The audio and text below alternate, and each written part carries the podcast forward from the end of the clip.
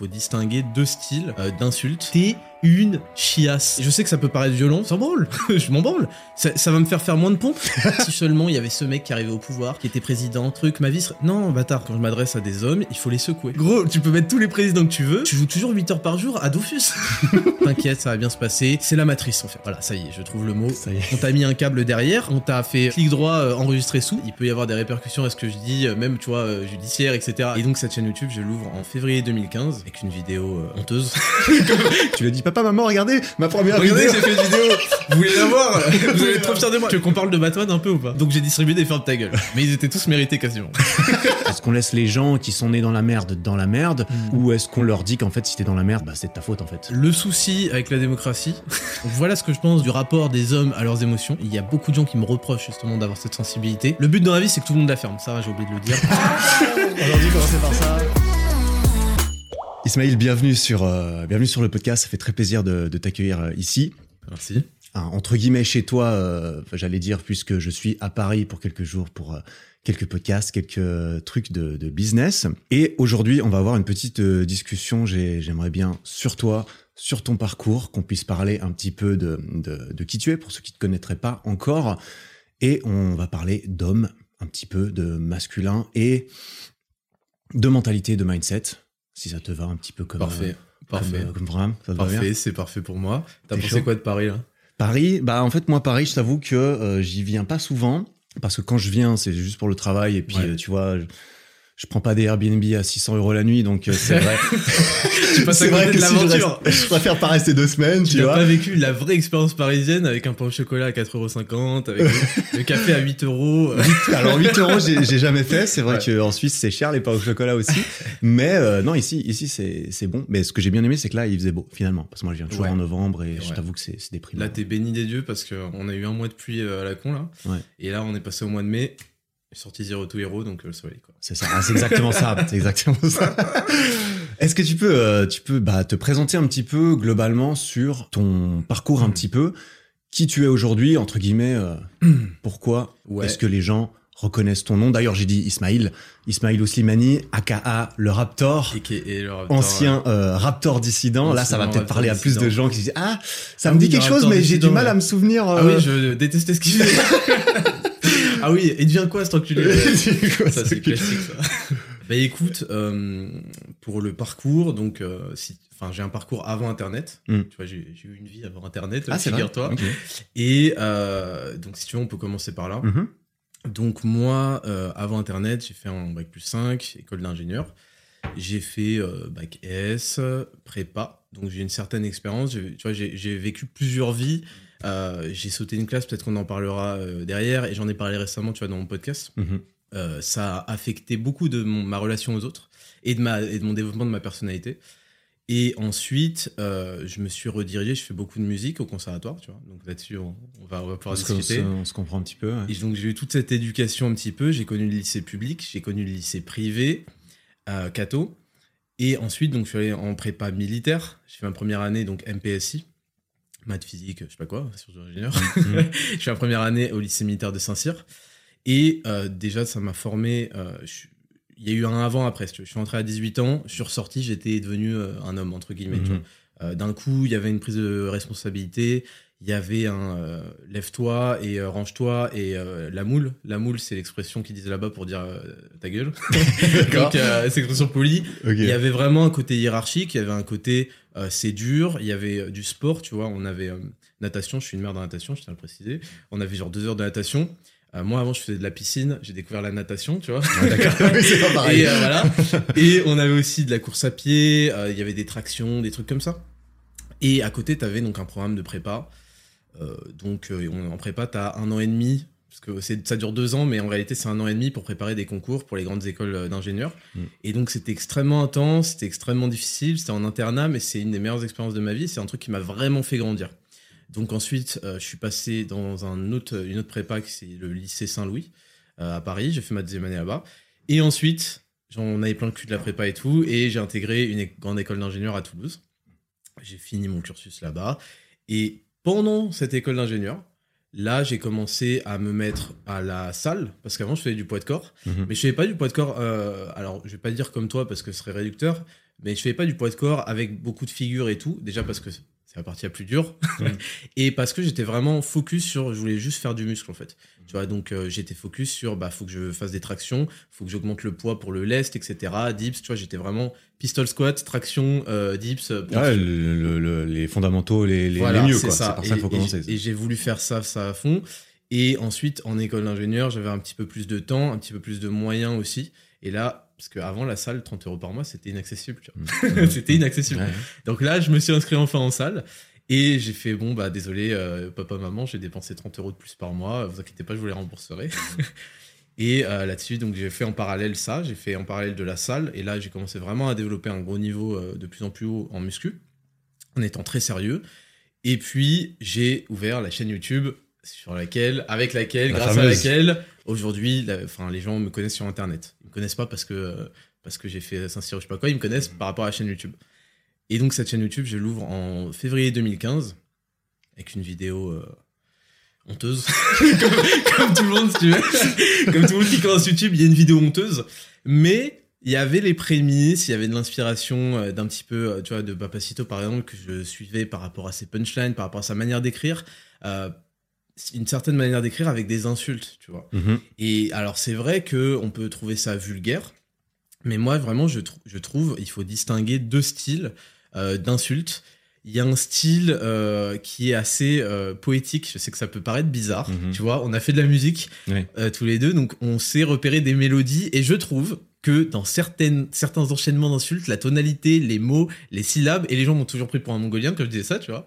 Il y a un, style, tu vois, toutes les phrases que j'écrivais étaient quand même travaillées, même si ça paraissait blablabla, t'es un connard, blablabla, t'es une merde, c'était travaillé pour avoir un, un petit, une petite mélodie, un petit style. Mais ça, ça se sentait aussi, j'ai envie de dire, encore plus avec les textes que tu rajoutais à l'écran qui venaient compléter. On sentait que c'était pas torché en 5 minutes. En hein, fait, il y avait une sorte de violence intégrale, notamment dans les premières vidéos, où le bombardement d'images à la seconde, les textes, les trucs, l'agressivité, le micro dégueulasse, parce que j'utilisais un micro dégueulasse, bah oui, tout ça faisait un style unique et après je l'ai développé de plus en plus.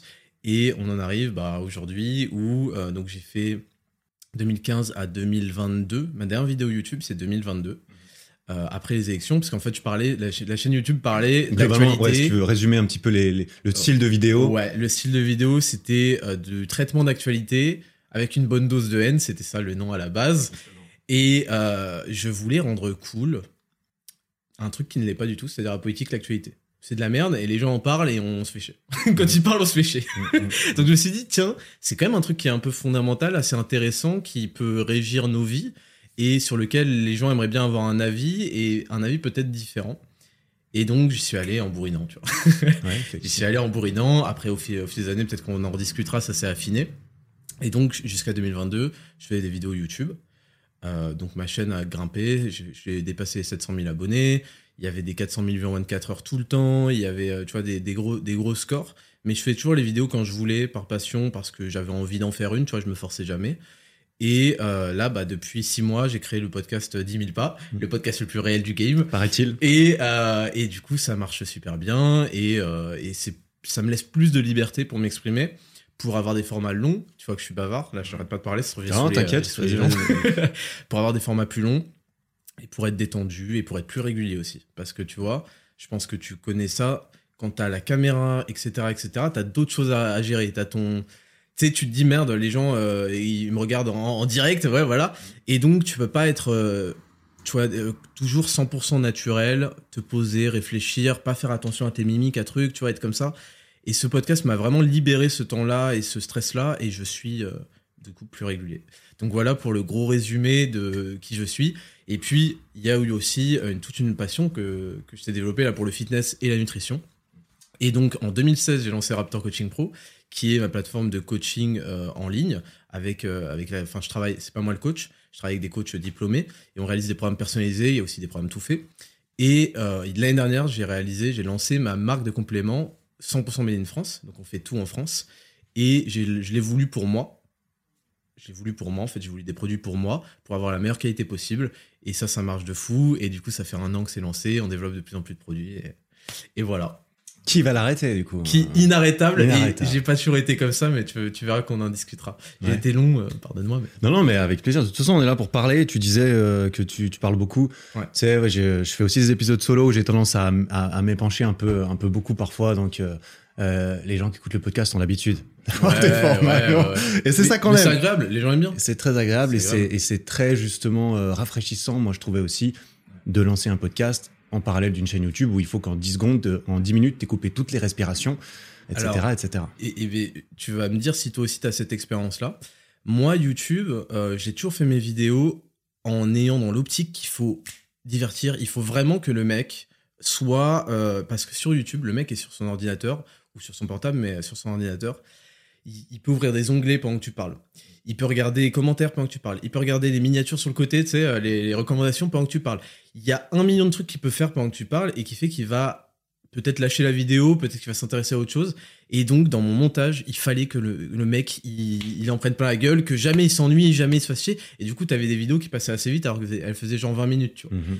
Et sur euh, le podcast, moi j'aime beaucoup, vraiment j'aime beaucoup ce format parce que ça te permet d'être posé, tu vois, de respirer, d'avoir des silences, de développer plus. Et tu sais fou. que les gens vont écouter parce qu'ils sont intéressés, parce qu'ils ont aussi euh, une euh, peut-être un trajet en voiture, un trajet en métro, un trajet truc, euh, 10 000 pas. Mhm. Et donc tu es au calme, vraiment. Et donc tu es parfois plus intéressant, tu peux plus développer. Et euh, je trouve ça trop cool euh, comme format. C'est très complémentaire, je trouve, justement. Et c'est ouais, c'est un peu cette nature abrutissante d'une vidéo YouTube qui marche bien, qui est un petit peu, euh, bah, en tant que créateur, au bout d'un moment, c'est vrai que ça, ça, ça peut euh, donner envie de faire autre chose. Euh, pour revenir sur ta, sur ta chaîne YouTube, c'était quoi, toi, le but initial? Quand tu as créé ta chaîne Tu t'es dit, pourquoi est-ce que tu as créé cette chaîne? Déjà, euh, quel était le, le but? Et puis, est-ce que c'était par j'ai envie de partager des trucs? Est-ce que c'est euh, ma passion? Est-ce que tu avais une, une idée précise de ce que tu voulais en faire? Alors, comme je t'ai dit, dès le départ, bon, c'était un énorme exutoire. hein. C'est- Il y avait quand même, moi je passais par des périodes où je. Tu vois, aujourd'hui on me dit, ouais, mais il y a tel mec qui dit ça sur toi sur internet, est-ce Mm. que. Franchement, j'ai vécu des trucs euh, un peu plus durs dans ma vie euh, que trois euh, Mongoliens qui, euh, qui ont une vie de merde et qui, euh, et tu vois, qui, qui font des threads. tu Ouais, vois ouais. Wouh Sur Twitter. Euh, ouais. Oui, voilà. Donc, euh, si tu veux, je suis passé par des périodes euh, de ma vie un peu difficiles il y a- et j'ai quand même accumulé de la frustration. C'est pour ça qu'aujourd'hui, je peux parler de ces choses-là et parler aux mecs qui, qui passent par là qui passent par ces périodes-là en leur disant bon, c'est normal déjà, ça fait partie de la vie d'un mec de se former avec de la difficulté, avec de la merde qui t'arrive et il faut euh, surmonter les obstacles. Et donc, par rapport à ça, oui, il y a eu une forme quand même au début de euh, vas-y, je vais, je vais me faire plaisir, tu vois. C'est normal. C'était un peu, euh, ouais, pour, pour- fallait que Ouais, ça sorte quelque euh, part. Il y avait des gens qui devaient prendre des fermes ta gueule, tu vois. donc, donc, j'ai, donc j'ai distribué des fermes ta gueule. Mais ils étaient tous mérités quasiment. À le dire, monsieur l'avocat. Quasiment, mais presque Votre tous. honneur, ils étaient tous mérités. Et donc, c'est comme ça au début. Et puis, je te dis, il y avait. moi, je considère qu'on commence à gagner en, en maturité autour de 22 ans sur les sujets un peu de société, tu vois. Euh, à 18 ans, on a le droit de vote, mais on est un petit peu en mode. euh, tu vois, on, est, on, on connaît rien en fait, on connaît rien à vie. Alors, je dis pas qu'à 22 ans, on connaît, on connaît la vie, mais on commence à s'intéresser, tu vois. On commence à, à se projeter dans sa future vie d'adulte. Mm. On finit son adolescence, etc. Tu vois. Donc il y a une prise de conscience euh, en termes d'actualité, de politique, et je me dis, j'aimerais bien en parler avec mes mots. C'est un truc, je te dis, où moi je regardais des vidéos, mais c'était chiant, c'est pas forcément euh, accessible. Les gens. Alors je vais pas appeler ça euh, du- de la vulgarisation, parce que c'est un- mot qui m'agace. Il y a quand même vulga dedans. et Ouais. Il y a, il y a vulga. Alors c'était très bien vulgaire. C'était- vulgaire. c'était Ah, très vulgaire. comme il faut. Mais euh, si tu veux, je- voilà, il y avait ce côté. Et si je développais un point de vue à contre-courant déjà de ce qui... Aujourd'hui, c'est un peu plus à la mode de développer des idées comme je le fais. Mm. Et j'en tire une certaine responsabilité, hein, une certaine fierté. Euh, mais à l'époque, ça l'était pas du tout. Et c'était très très dangereux euh, de développer ça. Tu te fais vite cancel, etc. Tu peux juste repl- replacer le contexte. Quel âge t'avais en quelle année Euh, c'était donc février 2015. J'ai 22 ans. 22 ans. ok. J'ai Ah oui, d'accord. j'ai fait ok. une, euh, une addition là dans ma tête. Je suis né en 93, Ouais, 2015. T'as fait des maths, tu tu- Voilà, t'en sors bien. J'ai 22 ans et euh, je me dis, vas-y, je vais aller à contre-courant de ce qui se dit. En plus, tu sais, il y avait beaucoup de. C'était l'époque de gloire des mecs comme Link the Sun, euh, des mecs comme Antoine, euh, Antoine Daniel, ouais, Ouais. c'est ça, euh, What the Cut, un truc comme ça, Mathieu. Sommet, avec qui il y a eu un petit échange qui a mené à la je- fin de carrière. Je connais assez peu. Moi, j'étais moins actif à ce. Ouais, en gros, il y avait beaucoup, beaucoup de ce que j'ai appelé de, de gauchisme, dans les vidéos YouTube et beaucoup de gens qui faisaient du divertissement se permettaient, parce que c'était un terrain ouvert, en les enfonçait des portes ouvertes, c'était gratuit de faire des le- leçons de morale, etc. Et ils se permettaient de faire ce genre de choses. J'ai fait, vas-y, on va aller à contre-courant. Et on va aussi aller à contre-courant sur le format en euh, étant euh, un imbécile absolu, ultra euh, violent, avec du montage épileptique, Mm. et on va voir ce que ça donne. Donc il y avait cette volonté de partager des idées que je pense sont partagées par beaucoup de gens, mais qui, enfin, qui sont tellement tues parce que si tu dis euh, ce que tu penses d'un sujet, bah, tu vas te faire, euh, tu vas te faire cancel par, par euh, ta famille, par ton taf, par je sais pas quoi. Bon, aujourd'hui, c'est au calme, plus ou moins. Mm. C'est déjà plus ouvert, mais il y y avait juste ça. Et après, j'avais, je voulais me faire plaisir. Donc Mm. j'avais, pas de, j'étais pas en mode putain, euh, vas-y, euh, dans trois ans, euh, tu sais, j'avais pas un plan. en- T'avais pas un plan en mode ça va être un. Exactement. Ça, Ouais. ça peut donner quelque chose Ouais. de, de professionnel Alors, particulièrement. j'ai eu l'avantage d'avoir des amis que j'ai toujours, des amis d'enfance, qui n'ont pas été toxiques du tout. Et quand je leur ai montré les premières vidéos, ils m'ont dit, gros, ça va percer. Mm. Voilà. Donc, euh, ils se sont pas trompés. Mais c'est vrai qu'ils m'ont encouragé là-dedans. Et donc, j'ai publié cette première vidéo. Ensuite, j'en ai fait une deuxième, une troisième, etc. etc.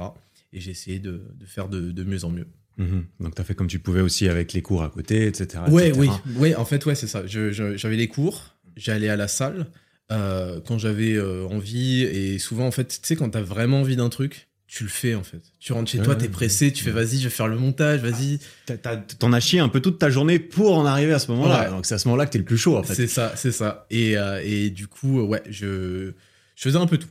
Je faisais un peu tout. Et, euh, et quand t'as sorti tes premières vidéos, bon comme tu euh, comme, comme tu l'as mentionné, c'est vrai que t'étais pas mal dans la punchline, pas mal dans dans l'agressivité Ouais. et euh, la vulgarité et tout et tout tout ce que tu veux. Ouais. T'avais un certain une certaine prose, on dira. Et est-ce que ta famille ou les gens autour de toi, comment est-ce qu'ils ont réagi? Je me souviens, il me semble que t'en avais parlé un petit peu, mais Ouais. est-ce que tu- est-ce que tu t'es caché? Parce qu'en fait, il faut faut faut le préciser. Au début, tu montrais pas ton visage pendant Ouais, un certain moment. Tu n'as pas montré ton J'étais visage anonyme et c'était que ta ans. voix, ta voix et des images. Alors j'étais anonyme pendant deux ans, euh, ce qui me permettait d'être encore euh, en fait euh, assez à l'abri. Ouais. Euh, c'est vrai que tout change hein, quand ça c'est ça faut le dire la réalité tout change quand on connaît ton nom, ton visage, ton truc. Ouais. Là d'un coup tu vois tu, tu te dis ah il peut y avoir des répercussions à ce que je dis même tu vois judiciaire etc tu vois. Mais euh, non, alors moi c'est vrai que quand j'ai fait ma chaîne YouTube, euh, au tout début, bon, j'ai pas parlé à ma famille, tu vois. Mhm. Euh, et bon, ils l'ont découvert forcément quand mon anonymat est parti, etc. Alors au début, ils étaient en mode, oula. Ils l'ont pas découvert pendant deux ans? Ta famille ah oui, savait oui, oui. pas? Bah non, c'était. Ah, bah, mais je savais pas justement. Je me demandais à quel moment. Est-ce que tu l'as dit, papa, maman, regardez ma première Regardez, vidéo. j'ai fait une vidéo. Vous voulez la voir? Vous voulez être fier de moi Donnez-moi votre avis. C'est qu'en plus, euh, moi j'ai grandi euh, chez moi, il y avait pas d'insultes. Hein. Ouais. Genre, bon, mes parents, euh, ils- c'est mes parents quoi, donc ils font ce qu'ils veulent. Mais nous, dans les enfants, tu disais pas merde à la maison. Moi, c'était exactement la même chose. Ouais. ouais. Bah tu vois, il y avait pas de salope et tout, il y avait pas de truc. Donc mes parents, il y avait toute une vie à côté où euh, que mes parents euh, connaissaient pas ou où, euh, bah en fait où les insultes ça fait partie de mon euh, de ma ponctuation si tu veux.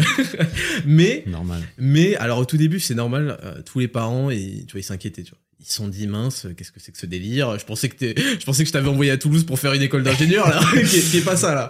Euh, Surtout que ça, à ce moment-là, tu faisais déjà beaucoup de, de vues, on choses, dira. ouais. T'avais beaucoup d'attention ouais, et t'es ouais. pas arrivé en mode, je fais des petites vidéos. Ouais. de- oui et Quelque puis, part, t'es arrivé quand même en mode, bah regardez, il y a quand même des gens que ça intéresse. Oui, et puis il y avait, euh, il y avait beaucoup, beaucoup de. Parce que moi, je suis un mec clivant, je le suis encore aujourd'hui, pour... on, on y viendra pour différentes euh, raisons, Mm. mais j'ai toujours été très clivant. Donc, t'avais les gens qui m'adoraient, et t'avais les gens, mais qui, qui ne pouvaient plus, tu vois, qui, qui, qui voulaient ma fin, qui Mm. voulaient ma chute. Et donc, forcément, pour des parents, quand ils découvrent ça, ils sont en mode mince. euh, C'est mon quel- fils, Est-ce que c'est pas hein. dangereux, euh, tu vois Et bon, et, euh, je leur ai dit t'inquiète, t'inquiète, je finis mon école, je fais ça, euh, je, je gère. Et aujourd'hui, ils sont super fiers, tu vois. Ils, Mhm. voient les, ils voient la réussite que j'ai, ils voient que j'aide des gens, tu vois. Il y a, il y a, le le, le voient dans les retours, ils le voient quand je partage les trucs, ils voient que j'aide beaucoup de gens, même dans le message, tu vois, que je porte. Ils voient que je suis. Il y a- il y, a certains qui me prennent pour modèle. Quand je me balade à Paris, ils voient que je suis reconnu tous les jours, tout le temps, tu vois. Et ils se disent, bah putain, c'est stylé, tu vois. Et Mhm. puis ils se disent, bah financièrement, le mec, il s'est mis à l'abri, il a fait des trucs. Parce que mes parents, tu vois, ils viennent d'Algérie. Ouais, tu peux en parler, Euh, en parler rapidement. Ouais, mais ils viennent d'Algérie. Moi, je suis né en France. hein. Mes parents viennent d'Algérie. Moi et mes sœurs, on est nés en France. J'ai deux grandes sœurs. Mhm. Donc, euh, si tu veux, bon, c'est des bacs plus euh, 40 000 en physique. Moi, quand j'étais petit, je, je pensais qu'il y avait euh, trois métiers qui existaient. c'était médecin, ingénieur et euh, avocat. Avocat. Ouais, voilà, voilà, Donc, ouais. Non, mais ça peut, ça peut, ça peut Un paraître choquant. stéréotype, mais. Mais euh, euh, dans la- en tout cas, mes parents, dans, dans ce qu'ils avaient prévu, il y avait ces trois euh, trucs. Hmm. Tu sais, euh, je savais pas comment on devenait euh, tout, les, tout le reste. ah, tu fais quoi dans la vie? Ah ouais, mais. Ah bon, ça existe Donc t'es, t'es devenu euh, charpentier après être devenu avocat, Ouais, c'est c'est ça, ça, voilà. T'es d'abord passé par avocat. mais ouais, du coup, c'est après, ouais, c'est après le bac plus 5 que t'as fait. Non, mais n'importe quoi, tu vois. Et donc, mentalité euh, et qui est partagée par beaucoup de gens qui viennent, euh, qui ont immi- euh, immigré en France. C'est-à-dire, euh, si tu euh, n'es- ne bourrines pas les études, c'est là. Alors, les études, c'est ce qui m'a sauvé, moi, euh, dans ma vie, tu vois. Mes parents, euh, c'est ce qui les a, leur a permis d'arriver en France et de, et de s'installer, tu vois. Euh, et donc, ils sont en, en mentalité. C'est le moyen le plus safe, et bon, ils ont un peu raison, tu vois, le plus sécure. Donc, euh, va falloir que tu fasses, euh, tu fasses ça, tu vois. En plus, c'était y a, y a- c'était pas comme aujourd'hui non plus. C'était quand même il y a 15-20 ans où Ouais. encore c'était différent dans la mentalité de la génération Ouais, d'avant. euh, De bah, les études, c'est juste la sécurité. C'est la seule voie vers la sécurité. C'est clair. Donc, euh, donc forcément, je sais plus euh, quelle était la question de base. C'était euh, non, c'était euh, juste d'où venaient un petit peu tes parents et puis Ouais. comment ils avaient réagi à, Ouais. à ton à ton j'allais dire à ton coming out, à ton face reveal et à ton et à ton. Bah, je, je te dis, il y a de l'inquiétude, ce qui est normal. Ouais. Tu vois, moi, si j'apprends que mon fils demain, en fait, euh, je l'ai envoyé pour faire des, des bêtes d'études et le mec, euh, il a une chaîne. YouTube où, il- où, il- où- où la moitié de la France le déteste et la moitié de la France le kiffe, mais tu sais, je me dis mince et tout. Euh, je me dis, mais gros, euh, euh, t'es sûr? Donc aujourd'hui, oui, ils sont sûrs. Aujourd'hui, ils sont sûrs. Ouais.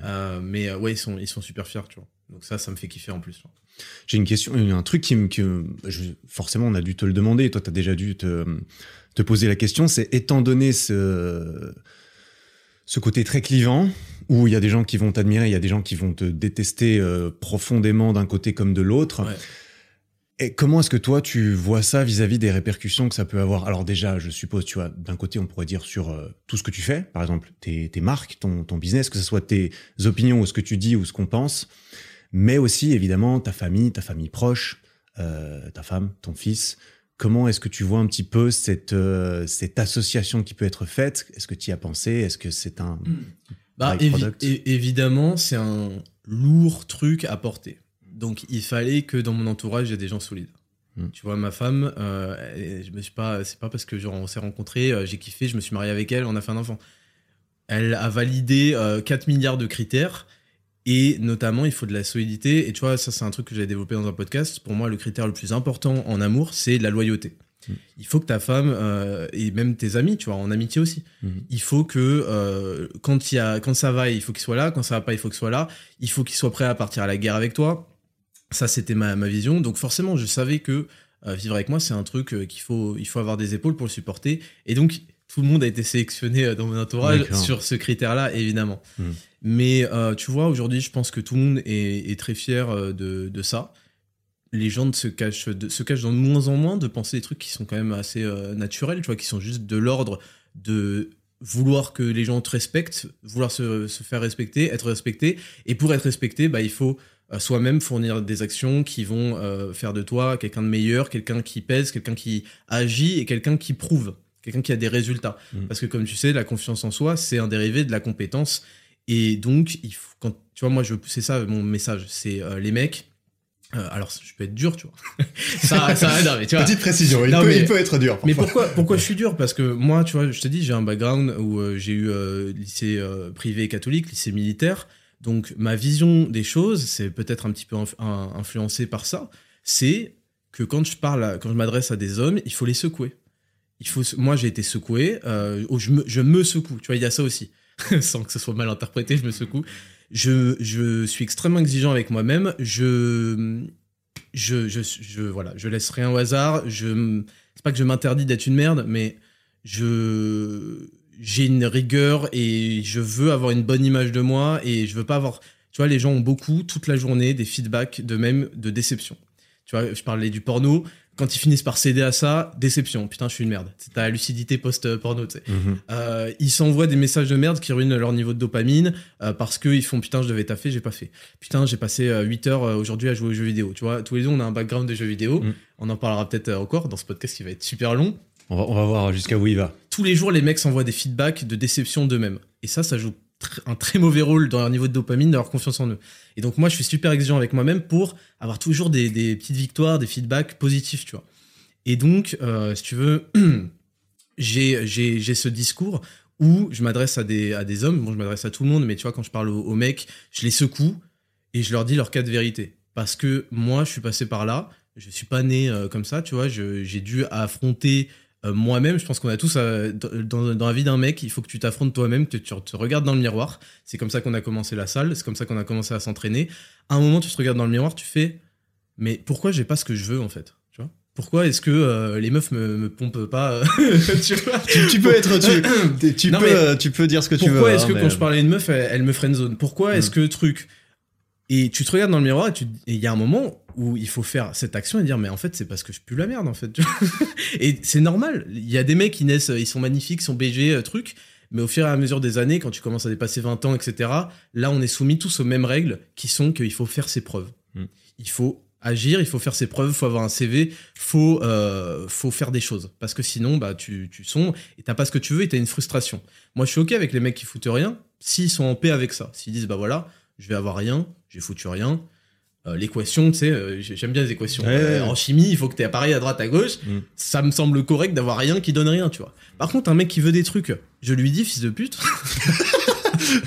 ça commence comme ça. Ça commence comme ça. tu veux des trucs, mais est-ce que tu as fait des choses pour les avoir, tu vois? Et donc, je m'adresse à des mecs et je leur dis, voilà ce qui va pas, ça, ça va pas, ça, ça va pas. Je suis passé par là, je sais exactement ce que c'est. Arrête d'être une merde, arrête de trouver des excuses. Tu vois, j'ai fait les conseils de chat, des trucs. Euh, parce que ça va te mener à rien. Et je m'en bats les couilles de ta vie. Euh, tu peux faire euh, des trucs rien, ça te regarde, mais n'aie pas cette frustration. Et si tu veux pas l'avoir, je te conseille de faire des trucs. Et si tu veux faire des trucs, va falloir que tu te réveilles. Et ensuite, là, tu vois, une fois qu'on a passé l'introduction un peu brutale, bah après là, tu vois, je développe et je suis quand même plus cool. Mais il y a beaucoup de gens qui s'arrêtent à cette introduction-là et qui sont soit qui me trouvent extrêmement arrogant, euh, peut-être qu'on en rediscutera, euh, je, peux, je peux comprendre, tu vois. Et j'avais fait un podcast sur la modestie et l'humilité, euh, qui sont pour moi deux choses très différentes. Soit qui sont complètement vexés parce que, en fait, j'ai pointé du doigt un truc qui va pas chez eux. Et ça me fait rire parce que, si tu veux, ils m'ont suivi sur YouTube pendant 8 ans, quand je pointais les trucs chez les autres. Mm. Et ça les faisait rire et tout.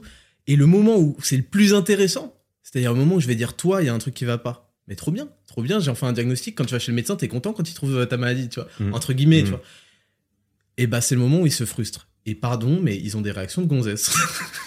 ils ont des réactions de gonzesse. Tu vas jamais prendre une meuf et la secouer et lui faire putain, t'es, grosse, tes trucs, tu vois. On n'a pas. c'est horrible de. Bah, euh, ouais, je, je, sais pas, toi.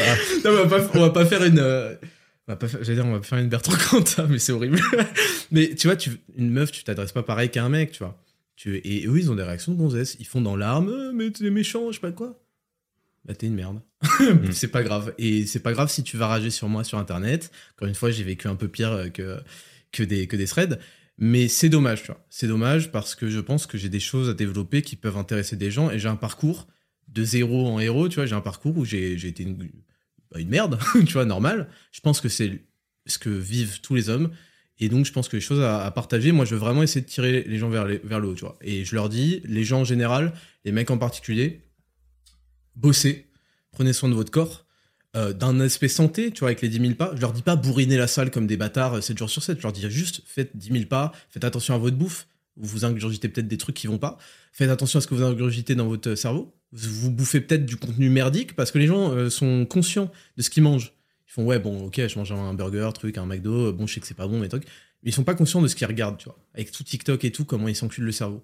Et je leur dis faites attention, respectez-vous, construisez-vous un ego construisez-vous un ego. C'est pas une mauvaise chose d'avoir de l'ego. Ce qui compte, c'est d'avoir un ego qui match avec euh, tes compétences.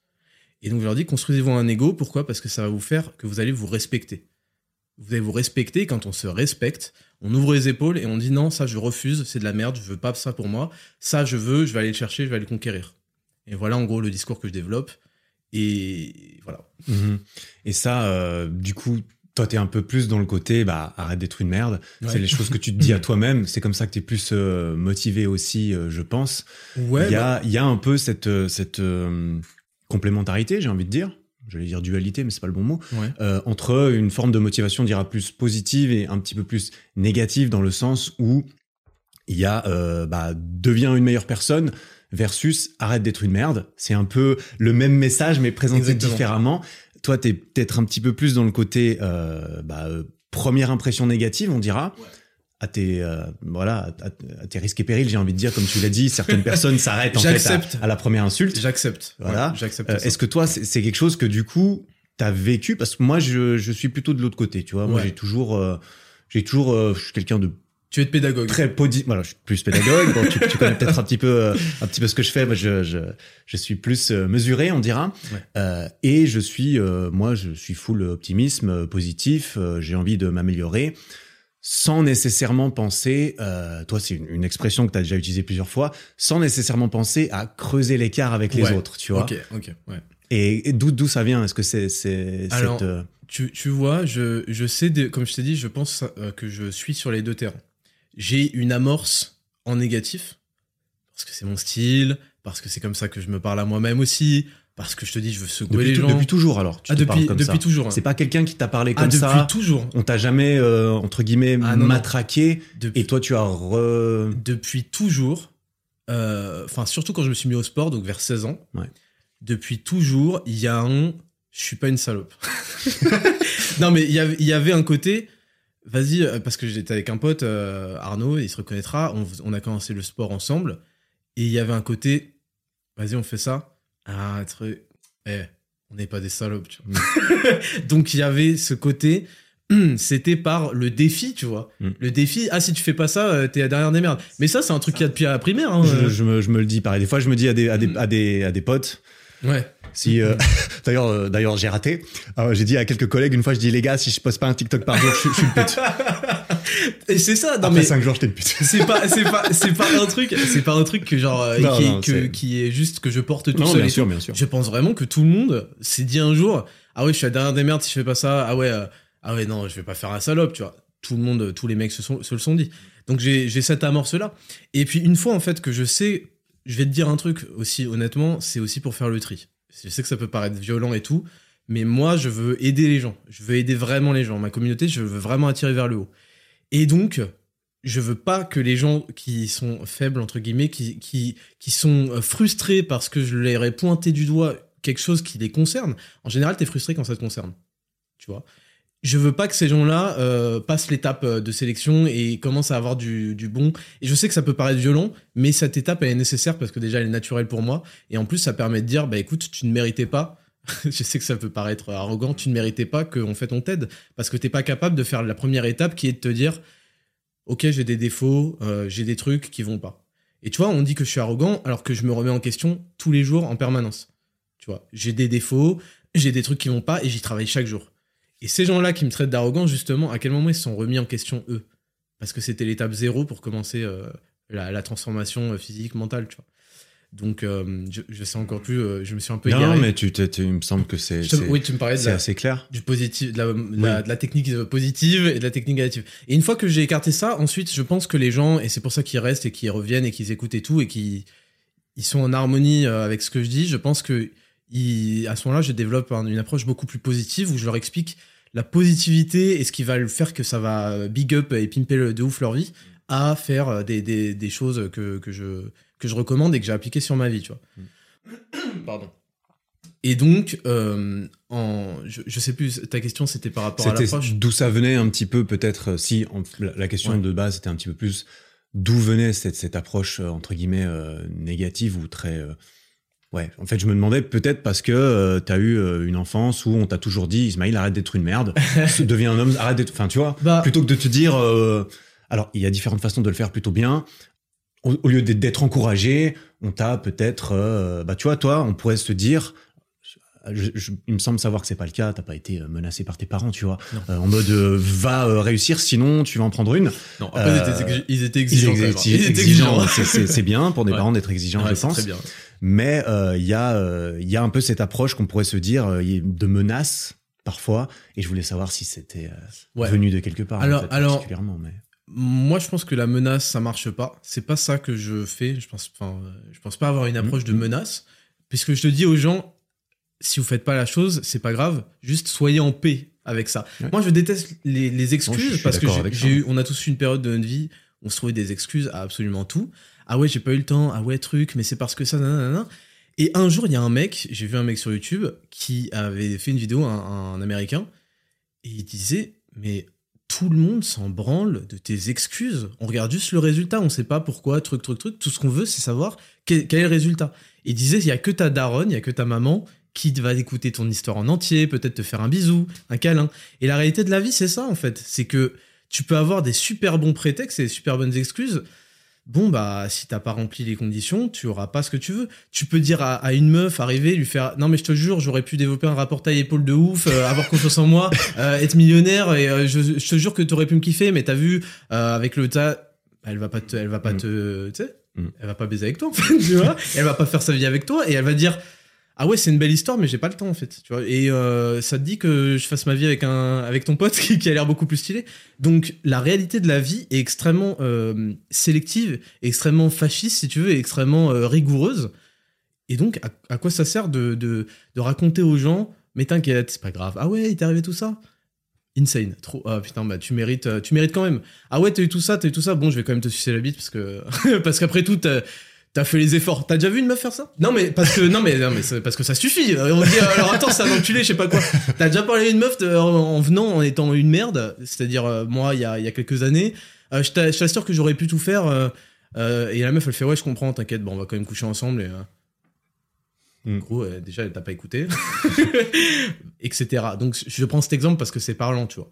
Mais encore une fois je sais plus où on Non t'inquiète mais je je fais rebondir un petit peu dessus parce que tu parles un, peu de ça et je pense que là où ça peut crocher aussi euh, dans la tête de certaines personnes, hmm. c'est que tu as employé certains mots qui fâchent en fait certaines personnes, notamment un, le mérite. Tu vois Le mérite Il y a euh, le mérite, euh, ça peut être justement connoté un petit peu hmm. spécialement dans le sens où des contre-arguments en quelque sorte qu'on va te donner, c'est ah mais on n'est pas tous nés euh, pareil. Il y a des gens qui n'y peuvent rien, euh, que si tu les brutalises encore plus, ils ont déjà été traumatisés. Si tu les brutalises encore plus, bah il faut avoir cette approche plus euh, de mère en fait pour justement d'abord, je sais pas, les cajoler un petit peu.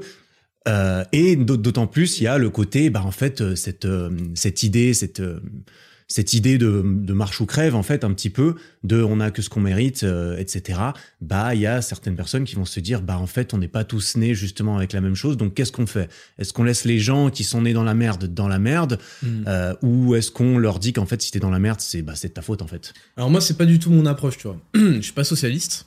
Ceux qui m'écoutent euh, l'auront compris. On s'en sera douté, on s'en Mais ça veut pas dire que je suis en mode alors écoute, si t'es pas à 7% de body fat, euh, si tu fais pas de la muscu 15 euh, fois par semaine, si t'es pas ceci, cela, en gros t'es une merde. Euh, donc tu vas m'écouter, c'est pas du tout ce que je dis. Je pense que chacun doit tirer le meilleur de ce pour pourquoi il est fait, ce où il a, là où il a des points forts, là où il s'épanouit, tu vois. Mm. donc je suis pas en mode, ça c'est sûrement que je me, je me suis peut-être mal exprimé ou je suis mal interprété. Je suis pas en mode, écoute toi t'es une merde, tu mérites rien. Toi t'as bien travaillé, tu mérites, tu vois. Je suis pas du tout comme ça. Euh, d'ailleurs, je suis pour la solidarité. Je pense que la solidarité des êtres humains, euh, elle existe. Et justement, euh, quand je critique le socialisme, etc., je suis pas pour la solidarité forcée qui qui ne à rien. Et tu vois, moi, j'en parle pas, mais je suis généreux dans ma vie quotidienne parce que c'est un moyen pour moi de rendre ce que le monde me donne. Et donc non, non, je suis pas en mode. et en ce qui concerne le mérite, en fait, pour moi, c'est une vision euh, qui est long terme. les gens qui disent ouais, truc, euh, on n'est pas tous nés pareils, nanana, euh, truc, c'est des mecs qui sont trop, qui manquent de, spiritualité en réalité et qui sont trop dans le court terme, dans l'égocentrisme par rapport à leur propre vie. Moi, je considère, parce que j'ai cette expérience avec mes parents, que si t'es pas satisfait de ta situation actuelle, fais le plus que tu peux, fais toujours le maximum, travaille, travaille mille fois plus que les autres. Tu vois, moi j'ai travaillé beaucoup plus que les autres dans mon parcours parce que euh, j'ai pas eu un traitement très favorable avec les profs. Euh, pour YouTube, il a fallu que je, tu vois, il a fallu vraiment que je batte, que j'aille arracher tout. Donc la réalité de la vie, c'est qu'elle est dure et qu'il y a des gens ils l'ont à la cool. Il y a des gens qui ont des facilités génétiques. Moi, je fais un putain de mètre 70, donc c'est pas folie. Euh, tu vois, euh, toi t'es, tu vois, t'es né grand, donc euh, tu l'as eu à la cool. Oui, bah j'ai pas, j'ai pas chié dans mon froc en fait. Tu vois, je me suis pas plaint toute ma putain de vie. J'ai fait d'accord. Il y a des trucs que je peux pas changer. Il y a des trucs que je peux changer. Les gens, ils se concentrent pas sur les leviers qu'ils ont dans leur vie. Ils sont obsédés. Pourquoi? Parce que c'est un moyen pour eux de cope, c'est-à-dire de prendre de l'opium, un masque d'oxygène et de faire ah la vie est mieux quand quand je me persuade que je peux rien faire. Et donc ils se focalisent sur des choses comme bah, l'actualité, tu vois, la politique, des trucs sur lesquels ils n'ont pas de levier. des trucs sur lesquels ils peuvent pas arranger leur vie. Ah, si seulement il y avait ce mec qui arrivait au pouvoir, qui était président, truc, ma vie serait... Non, bâtard, euh, les meufs te calculeraient toujours pas. Gros, tu peux mettre tous les présidents que tu veux, euh, tu joues toujours 8 heures par jour à Dofus. T'as un multi-compte FDP. T'as un multi-compte et t'as abonné chaque compte pendant un an pour avoir euh, des, des, des, items de panoplie. Mais t'es le roi des... des, des... tu vois T'es la, la plus... Bon bref, tu vois Et tu peux mettre qui tu veux à la tête de l'État. Donc les gens se rassurent en se focalisant vraiment toute leur énergie sur des choses qui peuvent pas changer. Parce que la réelle difficulté de la vie, c'est de faire la somme et le, le, le compte de tous les leviers que tu as réellement, tous les trucs sur lesquels tu peux agir. Est-ce que je peux augmenter ma taille? On espère que les Japonais travaillent un peu plus et inventent des trucs pour augmenter ma taille de tibia, tu sais. Mais actuellement, je peux pas augmenter ma taille. Bon, bah voilà, on va, on va travailler sur autre chose. Je vais travailler sur mon physique, je travaille sur mon style, je travaille sur ma confiance en moi, sur ma putain de coupe de cheveux.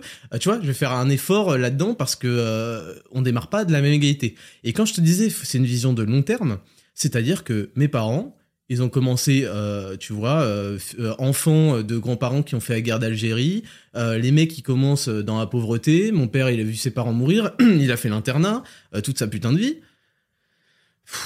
Bon, il a pas quequé, tu vois. Et ensuite, il fait des enfants. Donc, il fait ce qu'il peut, il fait des enfants. Les enfants démarrent plus haut que lui. On fait ce qu'on peut, je fais ce que je peux, je vais faire des enfants. Les enfants démarrent plus haut que moi, Évidemment, euh, il, s'agit de pas gâter ses enfants parce que c'est comme ça que les fortunes euh, sautent des générations, donc il faut quand même les éduquer correctement pour que ça devienne des, des, gens responsables et honnêtes. Et tu construis sur le long terme. Donc oui, euh, on commence pas tous du même endroit, mais c'est un truc que il y a beaucoup de gens qui qui, qui s'en servent pour euh, ça leur fait du bien et se dire j'y peux rien si seulement le monde était plus juste et que euh, Raptor était taxé à 90% au lieu de 60 euh, gros euh, je, tranquille tranquille 60% c'est déjà pas mal. Donc on peut inventer des systèmes euh, de répartition, de redistribution, de trucs, où chacun est à égalité, où on, on, taxe un mec qui vient de crever, son père vient de mourir, on lui prend euh, 90% de sa fortune. Tu vois, la, la, la taxe sur l'héritage. Oui, ça j'ai appris. En Suisse, un... on, on sait pas pareil, mais alors là, ah ouais, mes parents m'en ont parlé en fait. C'est euh, comment en Suisse Vous avez un cerveau en Suisse euh, On n'a pas la, la, même, la même taxation à ce niveau-là. Gros. Mais mes parents m'en ont parlé parce que justement, bah, ma mère est française et puis ils préparent l'avenir aussi, tu vois. Tu travailles toute ta vie, t'es imposé toute ta vie, tu payes des, des TVA de fou toute ta vie tu réunis ça pourquoi en fait? Pourquoi on vit Pourquoi on vit pour notre futur?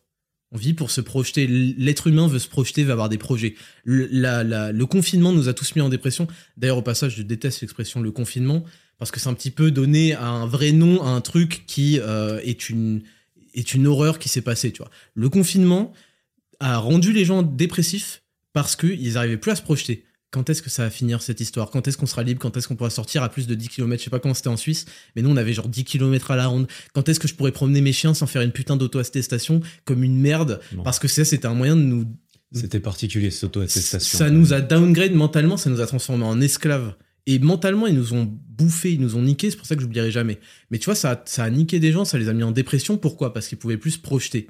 Et la réalité, c'est que les gens, les, jusque-là, aujourd'hui, on a beaucoup de réflexions sur les enfants, euh, pourquoi avoir des enfants, je sais pas quoi. Jusque-là, c'était un moyen de se projeter, de vivre pour l'éternité. Et donc, tu accumulais des choses pour mettre bien ta famille.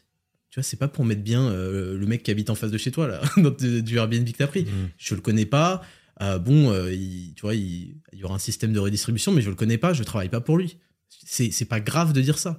Par contre, je travaille pour ma famille. Si chacun bossait pour sa famille, qui chacun épousait son rôle, qui est de porter sa famille, eh ben, il comprendrait que sur le long terme, oui, on démarre pas du même endroit. Je suis désolé, hein, j'ai été long sur cette euh, question.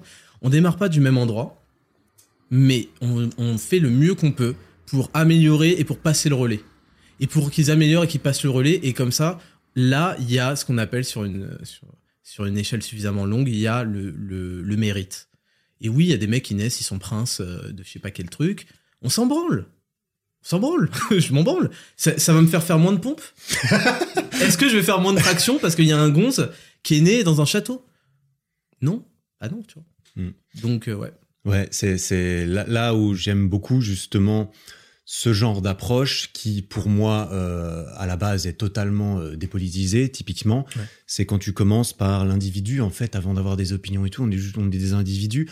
Avant de vouloir euh, aider le monde, est-ce qu'on commencerait pas par aider sa famille? Est-ce qu'on commencerait pas par s'aider soi-même, en fait, et euh, commencer en fait par euh, le, le, le cœur on est tous à l'intérieur de nous-mêmes pour toute notre vie. Si on commence pas par prendre soin de ça et ensuite à expandre autour et englober, essayer, hein, si on a la chance un jour de réussir à pouvoir englober quelqu'un dans son, dans son aura après avoir, en quelque sorte, travaillé pour Mhm. euh, l'élargir de quelque façon que ce soit, parce qu'il y a différentes façons de travailler sur soi, euh, bah bravo. Mais c'est alors moi c'est vrai que j'ai- du mal avec les gens qui te disent comment tu devrais vivre ta, ta, ta vie en fait concrètement.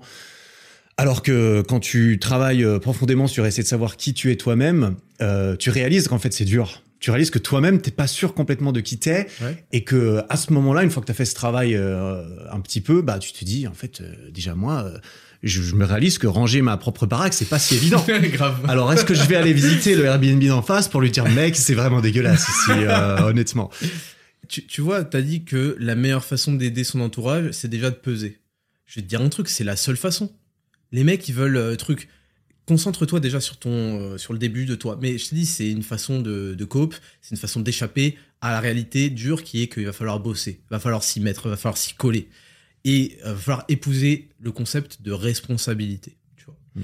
Qu'est-ce que tu comptes faire pour tes proches, pour ta famille, truc, si t'es le, la dernière des merdes, si t'es le dernier des clochards financièrement, que t'as pas bossé pour avoir des thunes, euh, si euh, physiquement t'as jamais euh, fait ce qu'il faut pour avoir un minimum de carrure, pour avoir confiance en toi, pour pouvoir défendre ta meuf, pour pouvoir truc, si mentalement tu vas t'effondrer à la première, et Dieu sait que la vie est faite d'obstacles, si mentalement tu t'effondres au premier truc, tu, on a une responsabilité énorme, tu vois, en tant, sur moi en tout cas dans ma vision de la famille, etc. En tant que, en tant que père de famille, j'ai la responsabilité de ne jamais céder. Parce que derrière, c'est comme je suis un leader, j'ai fait l'armée, le mec qui dirige hiérarchiquement, tu le regardes en fait. Si le mec s'effondre, tout s'effondre avec lui. Là, il y a, de la désertion, les, les soldats baissent en morale, etc. Euh, j'ai joué à des jeux de vidéo dans toute ma putain de vie, et vous aussi. Et il y avait un putain de euh, score de leadership. T'avais leadership plus 5, ça donne morale plus 5 à tes troupes. C'est ça la vie en fait. Donc on a cette responsabilité là. Qu'est-ce que tu vas faire si t'es euh, pas euh, en place euh, financièrement? Tu vas faire quoi? Tu vas aider qui? Si ma, ma soeur, ma mère, elle a besoin d'un truc, d'une opération, euh, elle a besoin de déménager, il lui arrive un énorme, un énorme pépin. Bah, je suis le mec de la famille, tu vois, je suis le seul fils. Hmm. On a besoin de moi et on va faire quoi si, je- si financièrement j'ai pas réussi à être en capacité d'aider? Si euh, physiquement j'ai pas réussi, euh, il m'arrive un pépin, ma meuf se fait mal parler, euh, se fait menacer, je sais pas quoi, et je suis pas capable de euh, dire au mec stop. Si mentalement, euh, je te dis, je m'effondre au premier truc. Si mentalement, il m'arrive un truc et d'un coup, bah, j'ai plus envie d'aller au boulot, j'ai plus envie d'aller bosser, et puis d'un coup, bah, en fait, euh, j'emporte tous les gens qui comptaient sur moi avec moi. C'est des choses qu'on peut pas se permettre. On est des hommes, et je sais que ça, c'est encore un truc clivant. On est des hommes, on ne peut pas se permettre de, de qu'on ne puisse pas compter sur nous. Et c'est le seul putain de moyen, c'est de c'est de peser, c'est de se prendre en responsabilité, c'est d'agir au quotidien. Un petit peu, un petit peu, un petit peu, un pas après l'autre, et on en fait 10 000, tu vois. Mhm.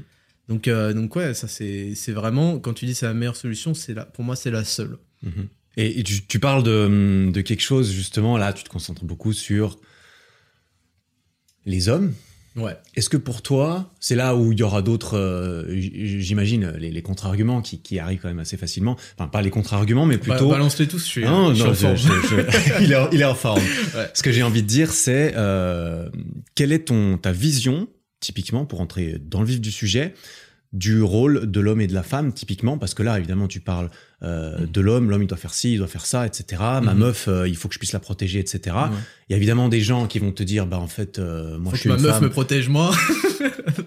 J'espère pas. Je, je t'avoue que je partage pas du tout ces- ces- cet avis-là. non mais, il y a, y a des vont femmes qui vont, te, qui vont te dire, bah en fait, moi je veux aussi me Oui, oui, protéger les- moi-même, etc. Les meufs vont dire ce qu'elles veulent. Je dis pas que je suis un surhomme. Euh, Il y a un moment, la meuf, elle appelle qui? Elle appelle euh, la police en fait. Mm. Euh, la police, c'est qui? C'est des mecs qui font 300 pompes par jour. C'est des mecs qui dorment euh, pas trop parce qu'en fait, euh, il faut qu'ils récupèrent entre les 25 tractions par minute qu'ils font et euh, les 15 heures de sport, tu vois. Mm. Elle appelle des énormes tchads en fait. Elle appelle, elle appelle des mecs qui vont arriver armés, euh, surentraînés et qui vont euh, bousiller le mec qui euh, les fait chier. Donc elles peuvent, raconter euh, ce qu'elles veulent. Ouais, moi j'ai pas besoin qu'on me protège. La réalité c'est que t'as un putain de numéro 17, t'as pas besoin d'avoir ton abonnement free de clochard pour l'appeler. C'est un numéro d'urgence, il est, gratos et tu vas le composer quand tu seras dans la merde. Donc, et c'est pareil pour les mecs, hein, qu'on soit bien d'accord. Mais qu'on vienne pas me dire ouais j'ai pas besoin d'un homme qui me protège. La société fonctionne sur euh, des hommes qui sont euh, là, les pompiers ils dorment pas, qui font 40 milliards de pompes et qui viennent te protéger quand on a besoin. Donc tu vois les gens qui disent ouais moi j'ai pas besoin d'un truc. Oui, et quand je vais te mettre une balayette, euh, tu, oui. ça, ça, va changer le, la, la, discussion. Et toi, tu vois aucun, du coup, euh, contre. Euh, tu ne verrais aucune opposition à ce que ces corps qui sont justement représentés depuis très longtemps, et certaines personnes remettent ça en question, par des hommes, les pompiers, l'armée, la, la, police, que des femmes viennent faire le même travail Non, je pense qu'il y a des femmes qui sont extrêmement compétentes, je pense qu'il y a des femmes qui sont extrêmement dévouées, qui ont beaucoup de cœur, qui ont des capacités physiques impressionnantes elles ont leur place. Par contre, j'aime pas quand on abaisse les barèmes, tu vois, ça s'est fait aux États-Unis, les barèmes sportifs, les trucs, parce que tu fais plaisir à, des meufs qui euh, c'était leur rêve, je sais pas quoi. Euh, au lieu de les mettre à la SVP, tu sais, à mettre des amendes et à avoir un cul qui fait 300 euh, 300 mètres de rayon, tu les as mis dans des corps qui vont devoir passer à l'action, tu vois. Bon, dans le GIGN, ça va, on a compris qu'il fallait quand même pas baisser le barème. Mais là, tu mets en, danger la population, simplement, quand tu mets des gens qui, euh, parce que tu as baissé les exigences, qui sont pas en adéquation avec euh, ce qu'il faut pour avoir ce métier-là, tu, tu mets en danger les gens qui vont avoir besoin des pompiers, qui vont avoir besoin des policiers à un moment crucial de leur vie. Mais quand les gens, quand les, meufs y arrivent par leurs moyens et par Dieu sait qu'elles ont du mental, hein, parce que l'adversité dans les corps militaires, dans les corps de police, dans les corps de pompiers, euh, tu vois, on peut dire le sexisme que tu veux qu'il y a là-dedans, elles ont dû fournir, elles ont dû fournir les efforts. Donc non, non, elles méritent leur place. Mhm. Et par rapport à, ça, tu l'as mentionné un petit peu, mais du coup, tu parles d'hommes, de beaucoup de comment est-ce qu'un homme devrait être euh, selon toi. Est-ce que tu aurais envie de rajouter quelque chose vis-à-vis de ta vision de l'homme aujourd'hui? Et tu vois, parce que moi, je, je, suis d'accord avec le fait qu'on manque de, de responsabilisation euh, personnelle un petit peu partout, et que si on commençait tous par, euh, par ça un peu plus souvent, on pourrait probablement réussir à se mettre plus souvent d'accord euh, d'un point de vue sociétal, on dira. Comment est-ce que tu expliquerais, toi, du coup, ce, ce, cette pénurie qu'on entend, qu'on entend souvent mentionner d'hommes aujourd'hui? Est-ce que c'est parce qu'on cherche à peut-être égaliser euh, l'ensemble parce que effectivement, euh, bah tu vois, c'est comme tu le mentionnes, il y a des barèmes différents évidemment pour les hommes, pour les femmes. Il y en a qui vont te dire, bah oui, c'est normal parce qu'une femme elle est moins forte. Il y en a qui vont te dire, mais non, c'est pas vrai, je suis une femme et ou bien non, c'est pas vrai, les femmes sont tout aussi fortes et tout, aussi capables. Alors du coup, il y a plusieurs parties. Je sens que j'ai oublié le début, je vais juste traiter la fin. Pour le barème, on s'en branle du barème au bac. On soit d'accord, toutes les gonzesses qui font rien et qui se tapent 18, parce qu'elles ont été absentes, tu vois, et qu'elles avaient leurs règles, euh, on s'en fout. C'est pas, pas la question. Là, je te parlais, je te parlais des barèmes d'exigence pour des métiers où, euh, genre, c'est une question de vie ou de mort, où il y a de la responsabilité, tu vois. Oui, c'est vrai, Donc, euh, faire le kikou euh, qui rage, euh, ouais, elle a eu 18 au bac, je sais pas quoi. On s'en bat les couilles, tu vois. On s'en bat les couilles. Donc ça, c'est juste pour les barèmes. ensuite, pour la partie de pénurie de ce qu'on appelle des hommes, etc., etc. Donc, en effet, tout le courant du féminisme y a un grand rôle parce que euh, il y a eu cette égalitarisation des choses. Donc on va dire si les hommes c'était A et les femmes B, on a dit bah finalement A et B c'est plus ou moins pareil et ça mène à aujourd'hui qu'il y ait des gens qui sont trois quarts A plus un quart B parce que finalement c'est le même résultat. Oh moi je suis un peu euh, un demi A, un demi B, euh, truc truc truc. Parce que quand tout est à égalité, bah tu peux faire toutes les combinaisons possibles et donc ça, ça donne, c'est tout un sujet, mais ça donne lieu à une espèce d'énorme jeu de rôle que tout le monde, a, tout le monde a bien compris de quoi je veux parler. Et pour ce qui est euh, des mecs, non, je pense que, euh, alors il y a une grande, euh, il y a une grande influence, je pense, du régime politique sur la responsabilisation. Tu vois, je vais reparler du socialisme, mais je pense que c'est un truc qui déresponsabilise pas mal. C'est trop long pour écouter 10 000 pas si vous voulez que je développe un petit peu plus. Mais je pense que euh, non, je pense que le monde est dur et que on est dans un temps qui est moins dur que euh, Dieu merci, tu vois, que ce qu'on a pu vivre euh, il y a 50 ans et bien plus. Donc que les, les mecs ont tendance à se relâcher, les, les meufs au contraire surcompensent. Il y a beaucoup beaucoup de propagande là-dessus et il y a aussi le fait qu'on rassure les gens on leur explique bah c'est pas grave si euh, si t'es euh, si t'es une merde en gros. C'est pas si grave t'inquiète pas euh, tout va bien se passer etc et donc bah les gens ont une tendance naturelle. Tu vois ta tendance naturelle c'est quoi? C'est de manger comme un porc c'est de Netflixer comme un porc. Quand on se laisse aller à nos tendances naturelles on finit comme des merdes parce qu'en fait on est programmé pour pour économiser faire des réserves faire trucs. Aujourd'hui on est en abondance tu vois. On mmh. est on est plus ou moins en abondance, on a de la nourriture, enfin tu vois, à gogo, on peut manger, on mange à notre faim, on n'est pas en mode va falloir chasser des trucs. Je veux pas faire le euh, le, le comment l'évolutionniste à deux balles hein, quand je dis ça, mais tu vois, quand on se, quand on dit aux gens, c'est pas grave, tu peux te laisser à tes penchants naturels, t'inquiète, ça va bien se passer, tu vas avoir ton petit taf, t'inquiète, tu trouveras une meuf euh, tôt ou tard, euh, nanana. Bah, les gens, ils se laissent aller, et donc, ils cultivent pas leur testo, ils cultivent pas leur volonté, ils cultivent pas leur niveau de dopamine, et donc, tout ça, c'est des éléments essentiels pour, selon moi, être un homme responsable.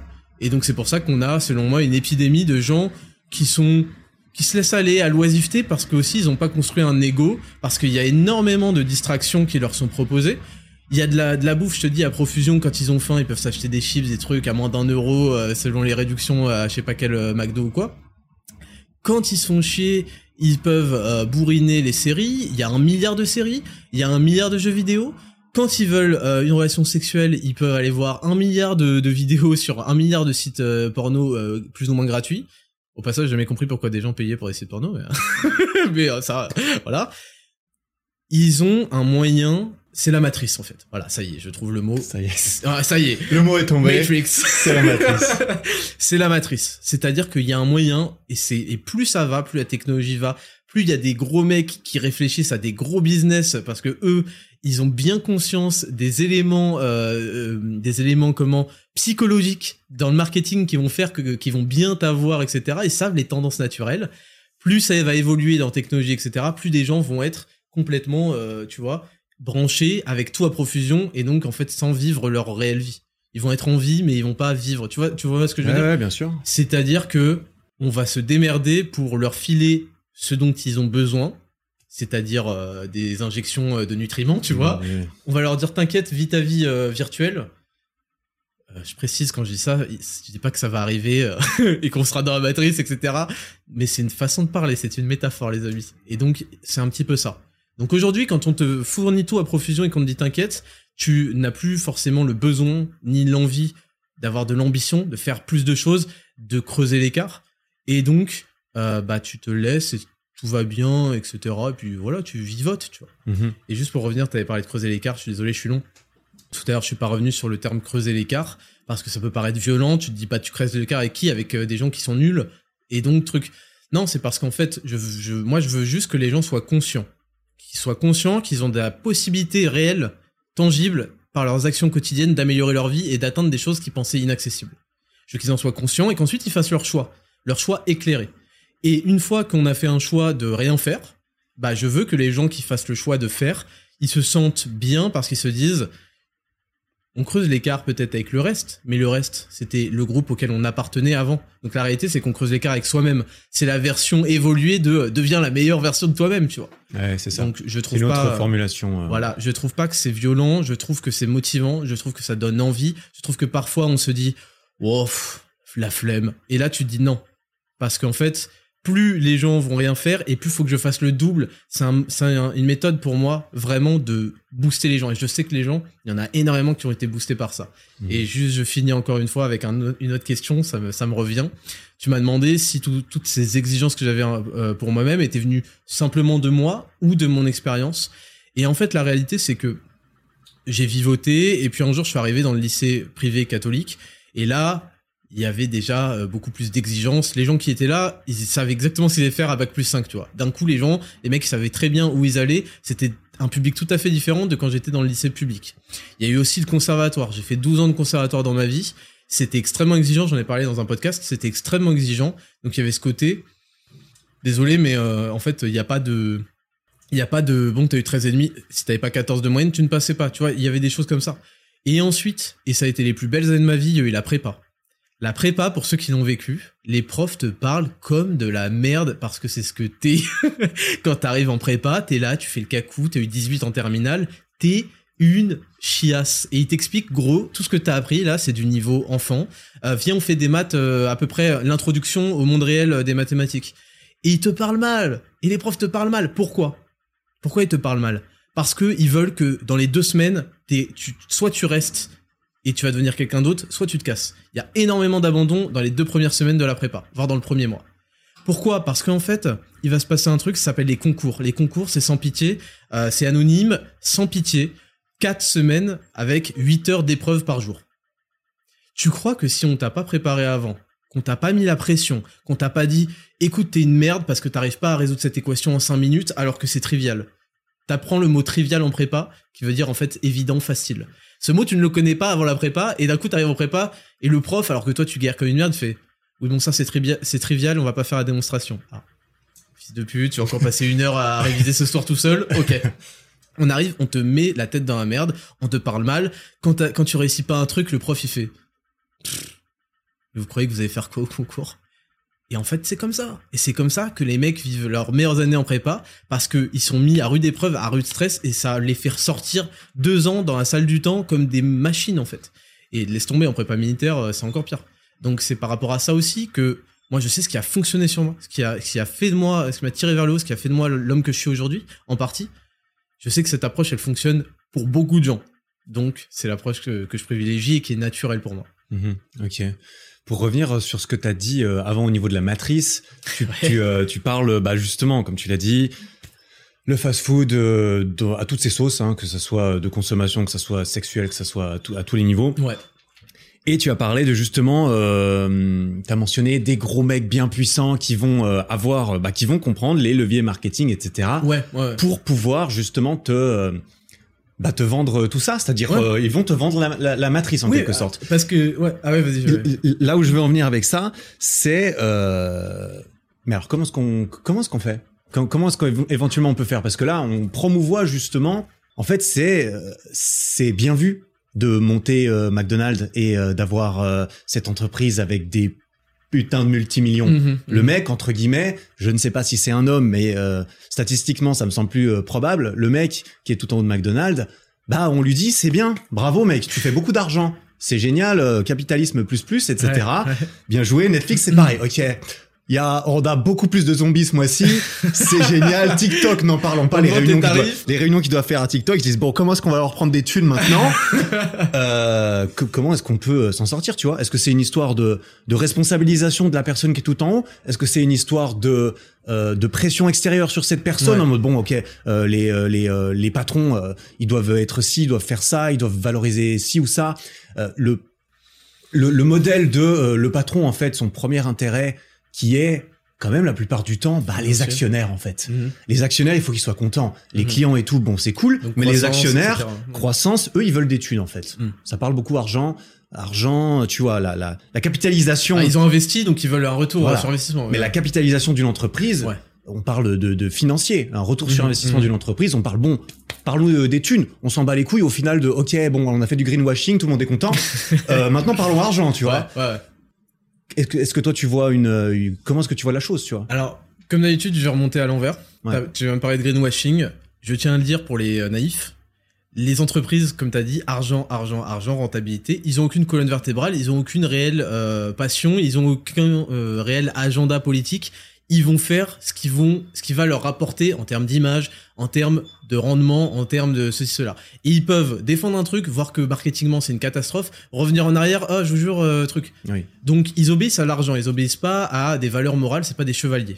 Donc ça c'est première chose. Mm. Deuxièmement, euh, c'est vrai que c'est un c'est une question très difficile là que tu poses parce que il y a un côté putain le mec euh, le, le mec qui a créé McDo truc mais euh, quel boss en fait, quel respect, il a monté un truc. Parce que c'est vrai, il, y a- il il faut il faut avoir deux analyses je pense. Je suis d'accord, ouais. Il y a une analyse purement entrepreneuriale où tu te dis ah ouais niveau marketing le mec il, il- il a bien réfléchi tu vois parce qu'on on le sait tous les deux. Tu réfléchis tes pubs tu réfléchis tes trucs. Le mec a fait certaines stratégies certaines payantes. Quand il y en avait des pas payantes il les a enlevées pour tu vois il a il a mis en place une boucle de euh, rétroaction où il observe Feedback loop. il- voilà une feedback loop pour observer, je teste un truc, ça marche bien, je le, je le multiplie par 3 300, ça marche pas bien, on supprime, tac, il est réactif. C'est pas pour rien qu'ils ont le succès qu'ils veulent.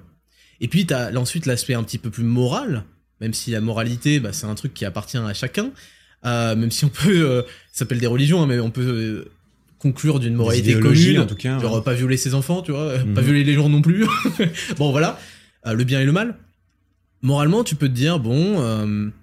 Le mec, il va vendre de la merde, il va vendre de la bouffe euh, qui est pas très bonne pour la santé, euh, truc, truc. Euh, il va, il va, il, il est responsable d'une entreprise, euh, je sais pas. Bon, le porno c'est quand même particulier, mais pour Netflix, d'une entreprise qui zombifie les gens.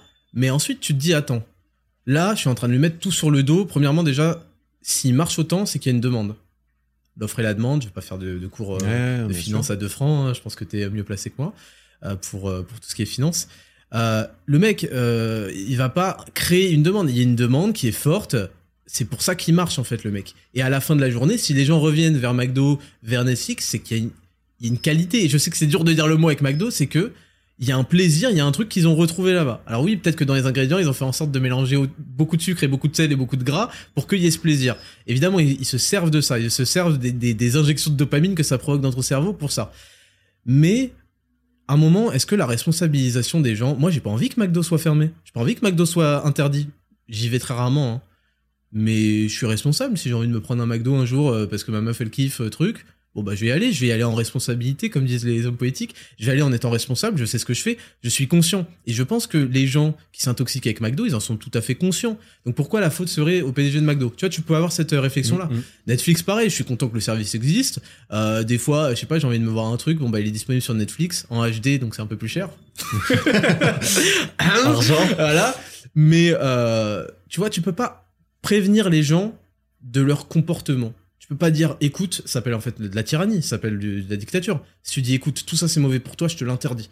Non, tu dois laisser les options. Si ça existe, c'est qu'il y a des gens qui en sont satisfaits, qui demandent, qui aiment bien. Tu dois le dire, bah voilà, c'est une option qui existe. Maintenant, t'es, t'es quand même libre de choisir. T'es au courant. Moi, j'essaie de faire un podcast, de faire un discours pour que les gens soient conscients, en fait, de la réalité de la chose, des effets que ça provoque sur leur cerveau, sur leur corps. Maintenant que t'es au courant, bah, tu fais ton choix, gros. Euh, si t'as envie d'aller à McDo, truc, tu le fais en connaissance de cause. Donc là-dessus, on peut pas, euh, tu vois, on peut pas avoir cette, euh, selon moi, hein, cette réflexion Mhm. de ouais, McDo, c'est des tueurs, je sais pas quoi. Après, il y a tout un point de vue éthique, la production, euh, l'exploitation des gens ou pas, euh, leurs salariés, la façon dont ils traitent euh, l'environnement, dont ils traitent leurs élevages, etc., etc. Ça, c'est encore autre chose. Ouais, bien Ouais. sûr. Ok, ouais. Et ça, c'est.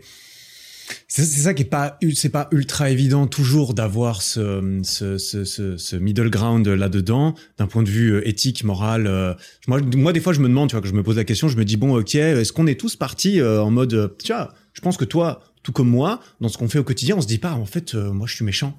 Euh, moi, je, mon but, c'est, euh, c'est d'enculer le monde Ouais, pour mon propre gain à moi. ouais. Et ouais. c'est l'image que ça peut donner parfois de, de certaines personnes. Et des fois, moi, je me demande, ok, mais alors, est-ce qu'on est tous partis avec de, Avec de, la passion. de, de belles- de beaux rêves, avec la passion Non. de se dire, Ah ok, Ah non, non, non. ok, euh, mon but, ça va être de, de, bah, de quand même d'améliorer mon, mon environnement direct et ensuite mon environnement de, de moins en moins direct, peut-être pour euh, aller chercher, euh, tu vois, McDo, ils ont conquéré la planète en quelque sorte. Ouais. Peut-être pas encore tout, euh, ils sont peut-être pas encore en Antarctique, mais ils vont pas tarder. Oh, si, je suis sûr. Euh, probablement qu'il y, en- il y en a un petit sur la sur, sur la base sur, sur la base d'arrivée. Et euh, je me demande des fois à quel moment est-ce que ça coince en fait À quel moment est-ce que peut-être la passion ou la belle morale ou la belle éthique qu'on avait peut-être Ouais. tous dans notre pureté initiale a été corrompue et a été entachée par Hmm. euh, je ne sais quoi, un système, des gens, des, des, des mauvaises influences. Alors, pour McDo, euh, ça va être compliqué de dire si, si euh, le verre est dans, est dans la pomme. Mais je pense que, comme tu l'as dit, il y a un moment où tu as parlé d'actionnaires, il y a un moment où il y a des gens qui vont ajouter leur pierre à l'édifice, en fait, par leur argent. Ils vont investir, ils vont amener des apports financiers. Bien Et par- il y a beaucoup, beaucoup d'entreprises qui n'auraient pas pu exister s'il y avait pas eu ces apports financiers dans le début. Et forcément, les entreprises, elles sont créées par des gens qui souvent sont passionnés, souvent veulent valoriser le... Ouais. Et même on peut voir ça d'un point de vue de- du chef d'entreprise, mais aussi du chef politique, typiquement. Oui, ah, oui, ah oui. Là, alors- c'est encore. là, enfin, me- Pour moi, c'est un peu pareil. C'est c'est les, les, les gens dans le pouvoir. C'est vrai. Alors, c'est, c'est, c'est encore plus vicieux quand même dans le politique. Mais dans, tu vois, les gens qui se lancent souvent dans des entreprises, je sais pas si c'est le cas pour McDo, mais ils veulent valoriser, ils veulent vivre une aventure, ils veulent val- valoriser un savoir-faire, des connaissances, essayer quelque chose. Et puis, c'est, sûr que quand t'as des, des individus, des éléments extérieurs qui viennent se greffer à ça et qui investissent, donc tu leur appartiens en quelque sorte, même si c'est un pourcentage, ils ont leur mot à dire, ils font partie du conseil euh, d'administration. Bah, eux, ils ont pas ta passion, ils s'en branlent, ils ont investi dans 26 boîtes différentes. C'est le problème que j'ai avec pas mal de compagnies, des compagnies de compléments alimentaires. Tu vois, c'est que j'aime bien, je suis content qu'il y ait des influenceurs euh, qui, qui, puissent créer leur propre marque parce que c'est des gens qui, s'y connaissent, qui ont une certaine passion, un minimum. Bon, des fois, ils se comportent très mal, on va pas revenir là-dessus, mais au moins, ils, connaissent leur truc et ils le font de bon cœur avec leurs investissements. Quand ça appartient à des multi-compagnies euh, qui ont euh, plein d'actionnaires, qui font ça pour la rentabilité pure, bah là, d'un coup, tu t'éloignes de est-ce que ce produit, tu vois, quand ils vont chercher un pré-workout, un truc, ils se disent pas est-ce que ce produit il fonctionne bien, est-ce qu'il marche bien, est-ce qu'il est bon pour les gens?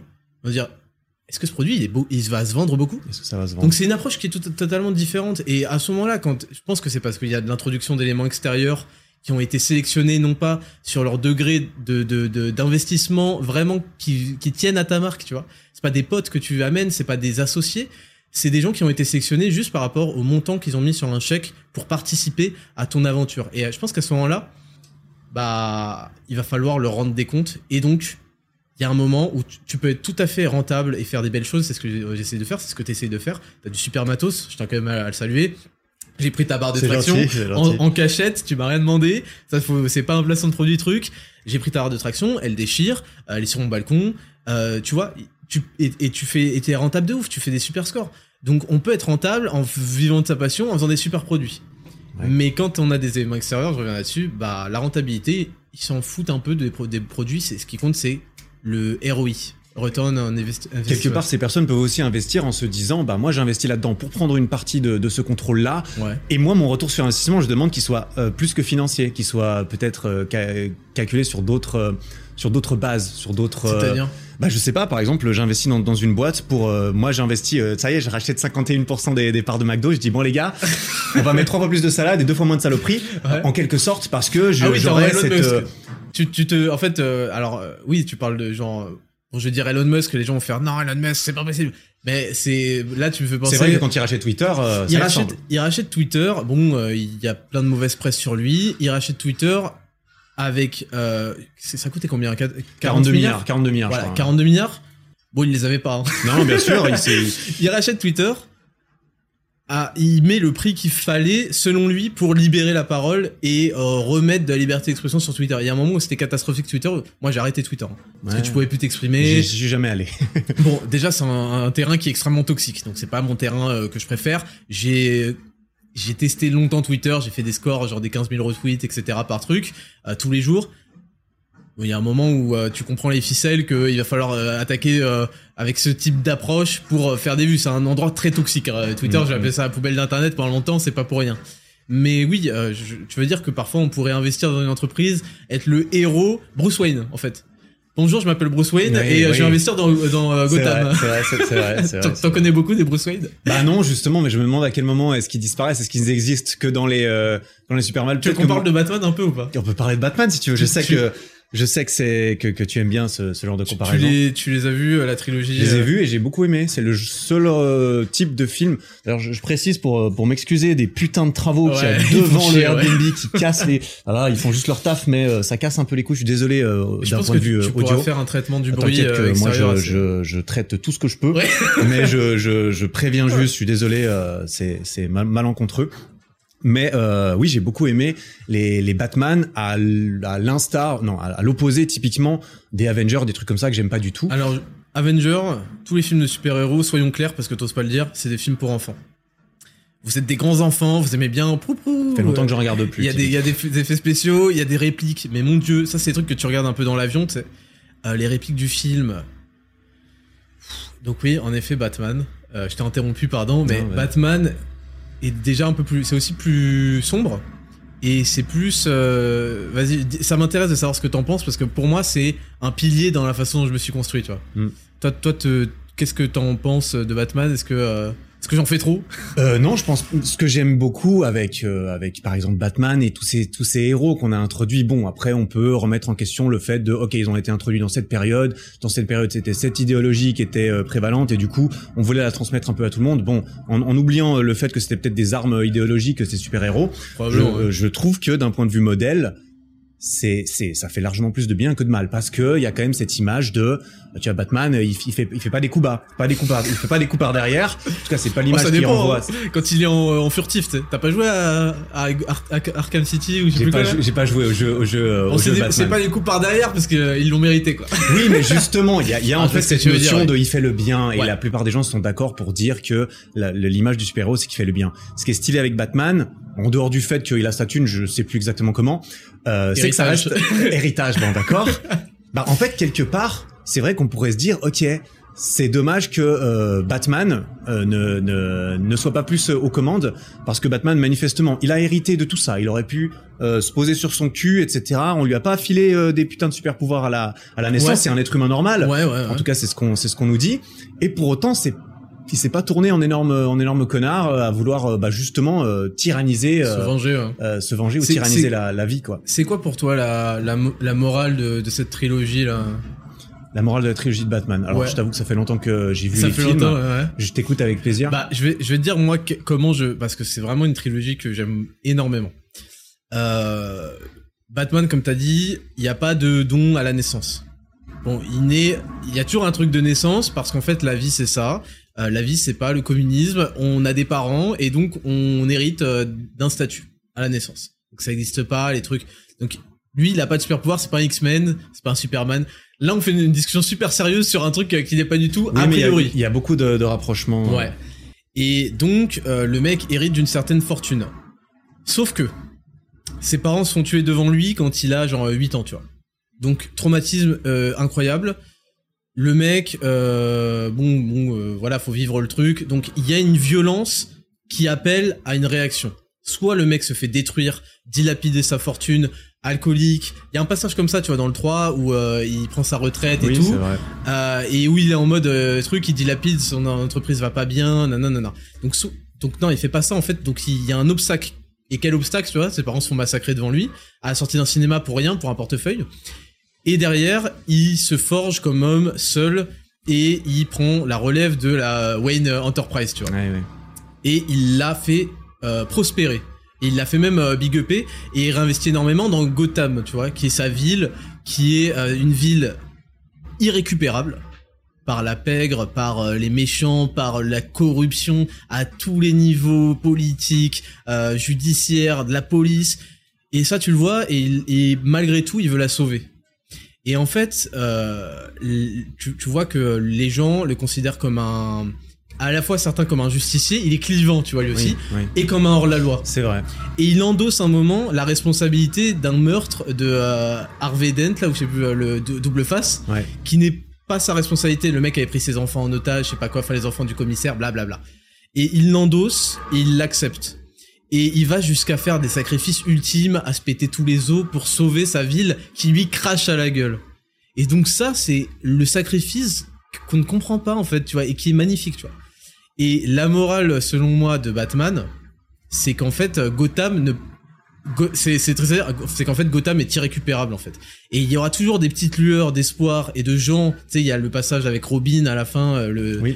il y a, il y a toujours des gens qui ont ce cœur pour euh, sauver les gens etc mais la réalité c'est que tu ne peux pas sauver les gens d'eux-mêmes et donc pour moi c'est ça c'est que tu ne peux pas sauver Gotham d'elle-même Mm. parce qu'elle fait le choix alors qu'elle a des héros comme Batman qu'elle a la, la police qui devient de plus en plus clean elle fait le choix de se laisser aller à la corruption, à ceci, cela, et, euh, et voilà un peu. Et en fait, Batman est, est, tu- est, un- est un drame, si tu veux, avec un homme qui met tous ses moyens financiers, qui met tous ses moyens physiques, qui travaille le, le jour, qui travaille la nuit sous deux identités différentes, qui fait tout.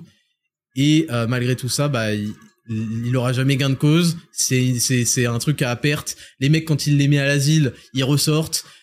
Et finalement, le Joker, c'est là où ça devient un personnage super intéressant parce que lui, il a cette vision-là de Gotham est irrécupérable. Donc on va les mettre dans des dilemmes. Tu sais, il aime bien mettre les gens. euh, si vous appuyez sur la manette, c'est l'autre qui, me- qui explose, etc. Et il s'amuse avec ça. Donc ouais, je trouve que c'est une œuvre. On va pas, tu vois, c'est Mhm. une œuvre qui est magnifique et qui fait partie des trucs, des piliers qui euh, m'ont euh, heurté le mental et, ont- et m'ont construit. Tu vois. Ok.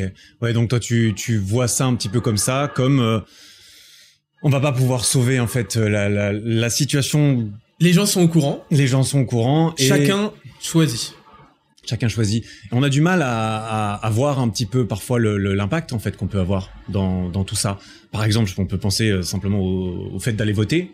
Je vais pas mentir, moi, euh, je, je me suis pas trop, euh, j'ai pas trop parlé à ce niveau-là, mais moi, le vote, euh, ça a jamais été, quelque chose de central euh, dans, dans mon quotidien. Je me suis Mhm. jamais dit, bah en fait, euh, je vais voter, ça a changé quelque chose. Surtout que je me suis très souvent dit, en fait, euh, pourquoi est-ce que je vote? Je sais pas du tout sur quoi je vote. Les gens vont te Euh, tomber dessus, euh, mais bah, t'inquiète, je vais te soutenir. Bah, non, mais je dis pas ça pour que tu me soutiennes. Je dis ça parce que c'est c'est ma vérité. Ouais. Ma vérité, euh, je me suis souvent dit, bah en fait, on me demande de voter là-dessus. En Suisse, on vote énormément sur beaucoup de choses et je trouve ça très bien. C'est stylé, ouais. C'est pas le cas en France, t'auras remarqué. Voilà, euh, effectivement. Et, et d'un côté, moi, je me dis, bah en fait, c'est cool, on me demande de voter là-dessus, mais j'y connais rien. Du coup, euh, en fait, euh, j'ai le choix entre euh, voter sans savoir, entre m'instruire pendant six mois pour savoir sur quoi voter, mais là, le vote, il est passé, puis j'ai plus le temps. ouais. Ou bien en fait faire abstraction, et c'est ce que j'ai décidé de faire typiquement avec la politique euh, jusqu'à cette période de ma vie et, et Ouais. peut-être encore davantage Ouais. parce que je me suis dit bon bah en fait euh, je, je peux pas en fait euh, j'ai euh, je vais choisir la troisième option qui est bah en fait je vais travailler sur moi dans mon coin gentiment histoire de pouvoir me formuler Alors, un peu une une, C'est tout à ton une honneur. façon de faire Le souci avec la démocratie. Ça y est, on, on démarre, on démarre le, le cœur du sujet. Non, le souci, c'est que c'est tout à ton honneur. Le problème, c'est que pour avoir ce recul-là, il faut se remettre en question, il faut accepter, et très peu de gens arrivent à accepter que, bah, en fait, ils savent pas trop de quoi ils parlent. Et donc, en fait, ils se font bourriner la tête par le marketing des médias, parce que la politique, c'est un marketing, c'est de la vente. Ouais, Et donc, bah, qui a fait la meilleure pub euh, m'a plus convaincu. Je vais acheter. Tiens, on va aller prendre un double Whopper. euh, à je sais plus quoi, c'est quoi Burger King? ouais Burger King Voilà. Donc euh, ça, c'est tout à ton honneur. Et tu vois, moi, ma carte d'électeur, elle est vierge. Euh, J'ai voté pour la première fois, malgré tout.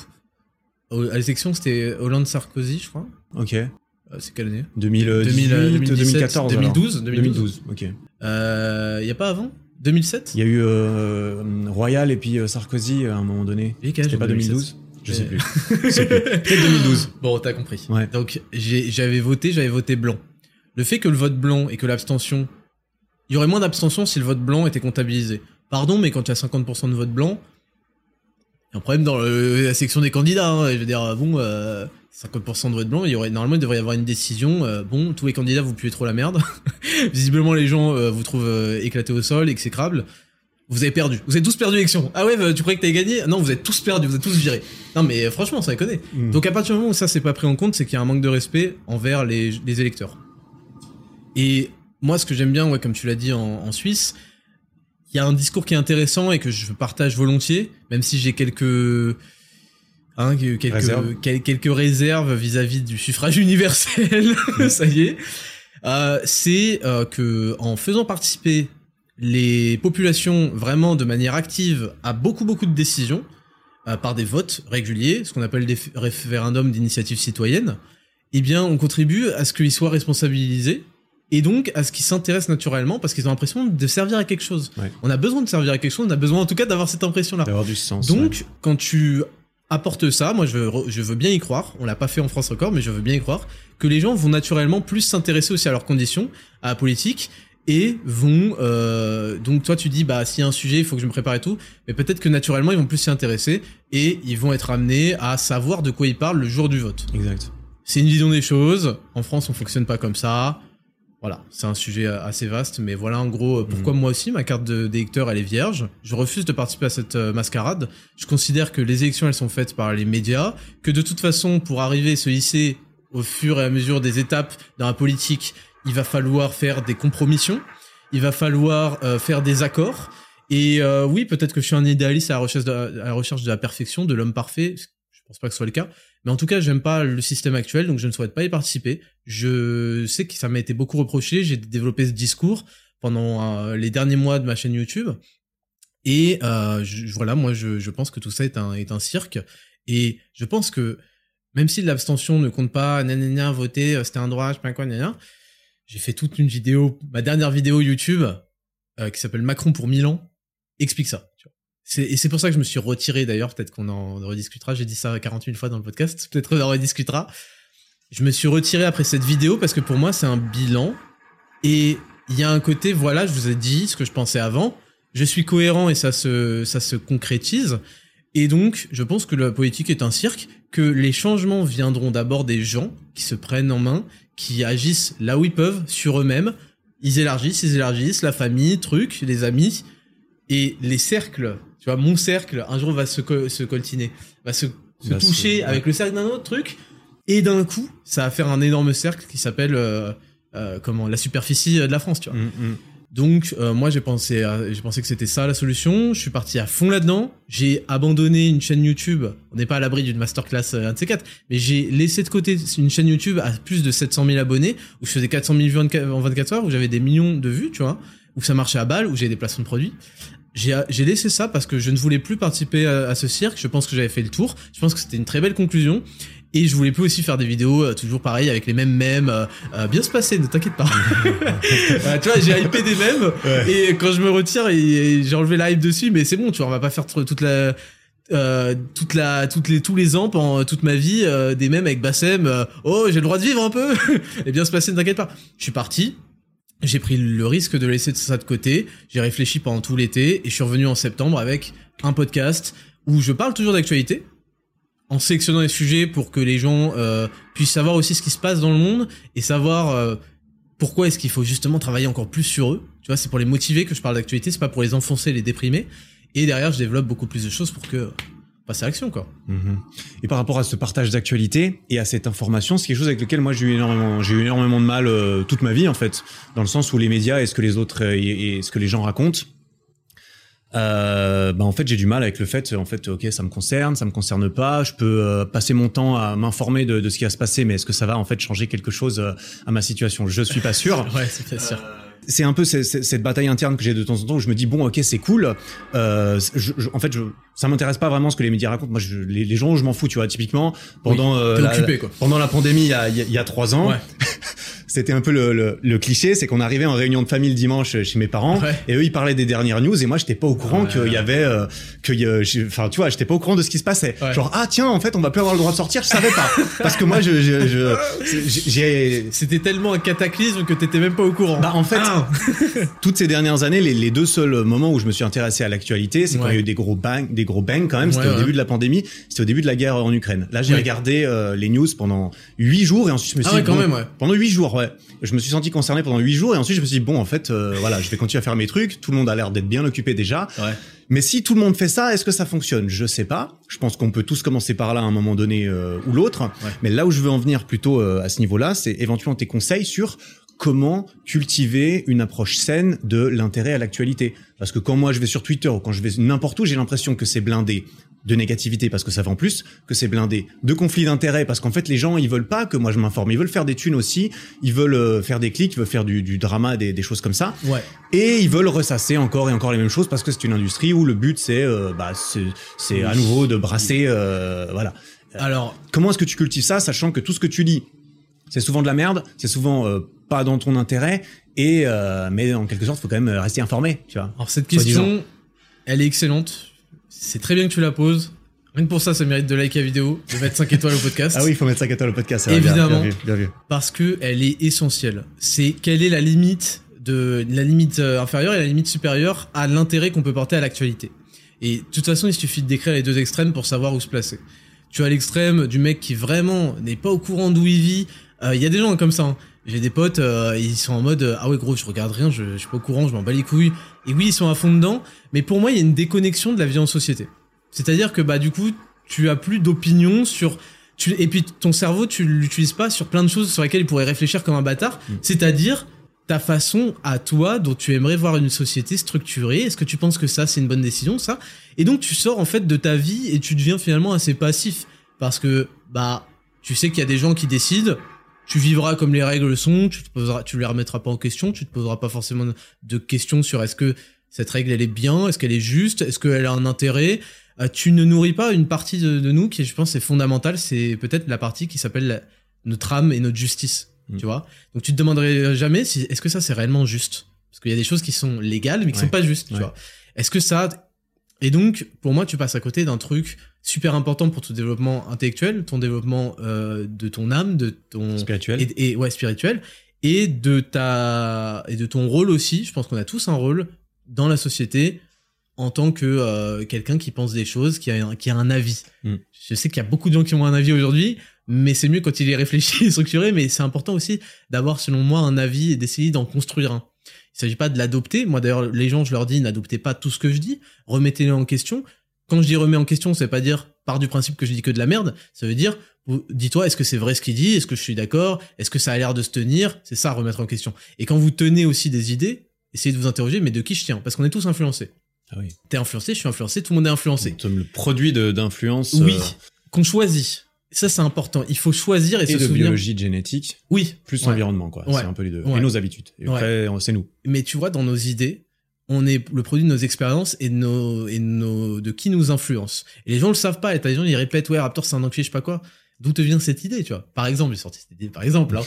euh, est-ce que tu sais qui t'a donné cette idée? Est-ce que tu sais la, l'argumenter? Est-ce que tu sais apporter des arguments qui te font vraiment valider cette idée? Sinon, ça, c'est dangereux pour toi parce que ça veut dire que tu, on a implanté dans ton cerveau un logiciel. On revient à matrice. On t'a mis un câble derrière, on t'a fait euh, clic droit euh, enregistrer sous. en, euh, entré et t'as pensé un truc que t'as pas façonné toi-même. Donc on est tous influencés et aujourd'hui il faut comprendre que on a beaucoup beaucoup beaucoup beaucoup de gens beaucoup d'influenceurs, beaucoup de sources d'informations etc. Et c'est à nous de les choisir. C'est bien d'en avoir des diverses parce que ça permet de confronter les opinions. C'est super intéressant. Moi j'écoute des divers et des divers avis. Euh, je suis pas bloqué dans le même truc. Ça c'est aussi une limite des gens qui s'intéressent à l'actualité. C'est le biais euh, entonnoir où tu Biais de confirmation, quoi. Ouais, où tu restes dans ta zone, ce qui est compréhensible, parce qu'il y a des gens qui t'agacent. Il y a des gens qui vont développer des discours que t'aimes pas, qui t'agacent. Il y a des gens qui vont dé- développer des discours que t'aimes bien, que tu vas bien aimer, et euh, donc tu vas rester vachement avec eux. Tu finis par t'enfermer parfois dans un entonnoir. Donc ça aussi, il faut y faire attention. Et donc l'extrême inverse, c'est d'être obsédé par ça et de se réfugier là-dedans euh, pour éloigner sa propre responsabilité qu'on a sur notre vie et je te redis sur nos leviers. Ouais, ouais. Donc ça, c'est encore un truc qui est délicat et c'est surtout un truc qui mène à ce qu'appellent les Américains être, devenir un doomer. Doom, euh, tu sais, ça veut ouais. dire, euh, je sais plus ce que dire, c'est la, ouais, c'est ça. l'apocalypse. Voilà. Et quand t'es un doomer, tu ne crois plus en rien. En fait, tu t'es tellement persuadé que t'avais, parce que les gens s'en rendent compte qu'ils ont la main sur euh, quasiment rien. Mm. Quand t'es obsédé par ça, que tu as refusé d'embrasser et de et d'accepter le fait que t'avais une responsabilité sur plein d'autres trucs super intéressants et vraiment impactants dans ta vie, bah tu t'entoures de toutes ces informations négatives, négatives, négatives, négatives.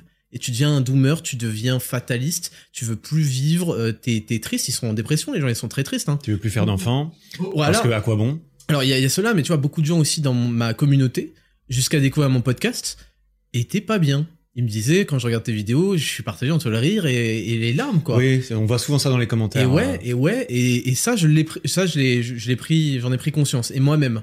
Et tu vois, j'ai appliqué ça sur moi, je me suis détaché un petit peu, j'ai agi là où je pouvais, et d'un coup, tu te rends compte que la vie, elle est pas si dégueulasse que ça, que oui, il y a des choses à, à changer, mais il faut que tout le monde s'y mette de toute façon. Et donc ouais, quand t'es dans cet extrême-là, bah tu deviens misérable, tu deviens, euh, ta vie, elle devient pas ouf, tu deviens un fardeau en plus pour tes proches parce que souvent tu mets le bad, euh, tu leur casses les couilles aussi, il y a beaucoup de ça.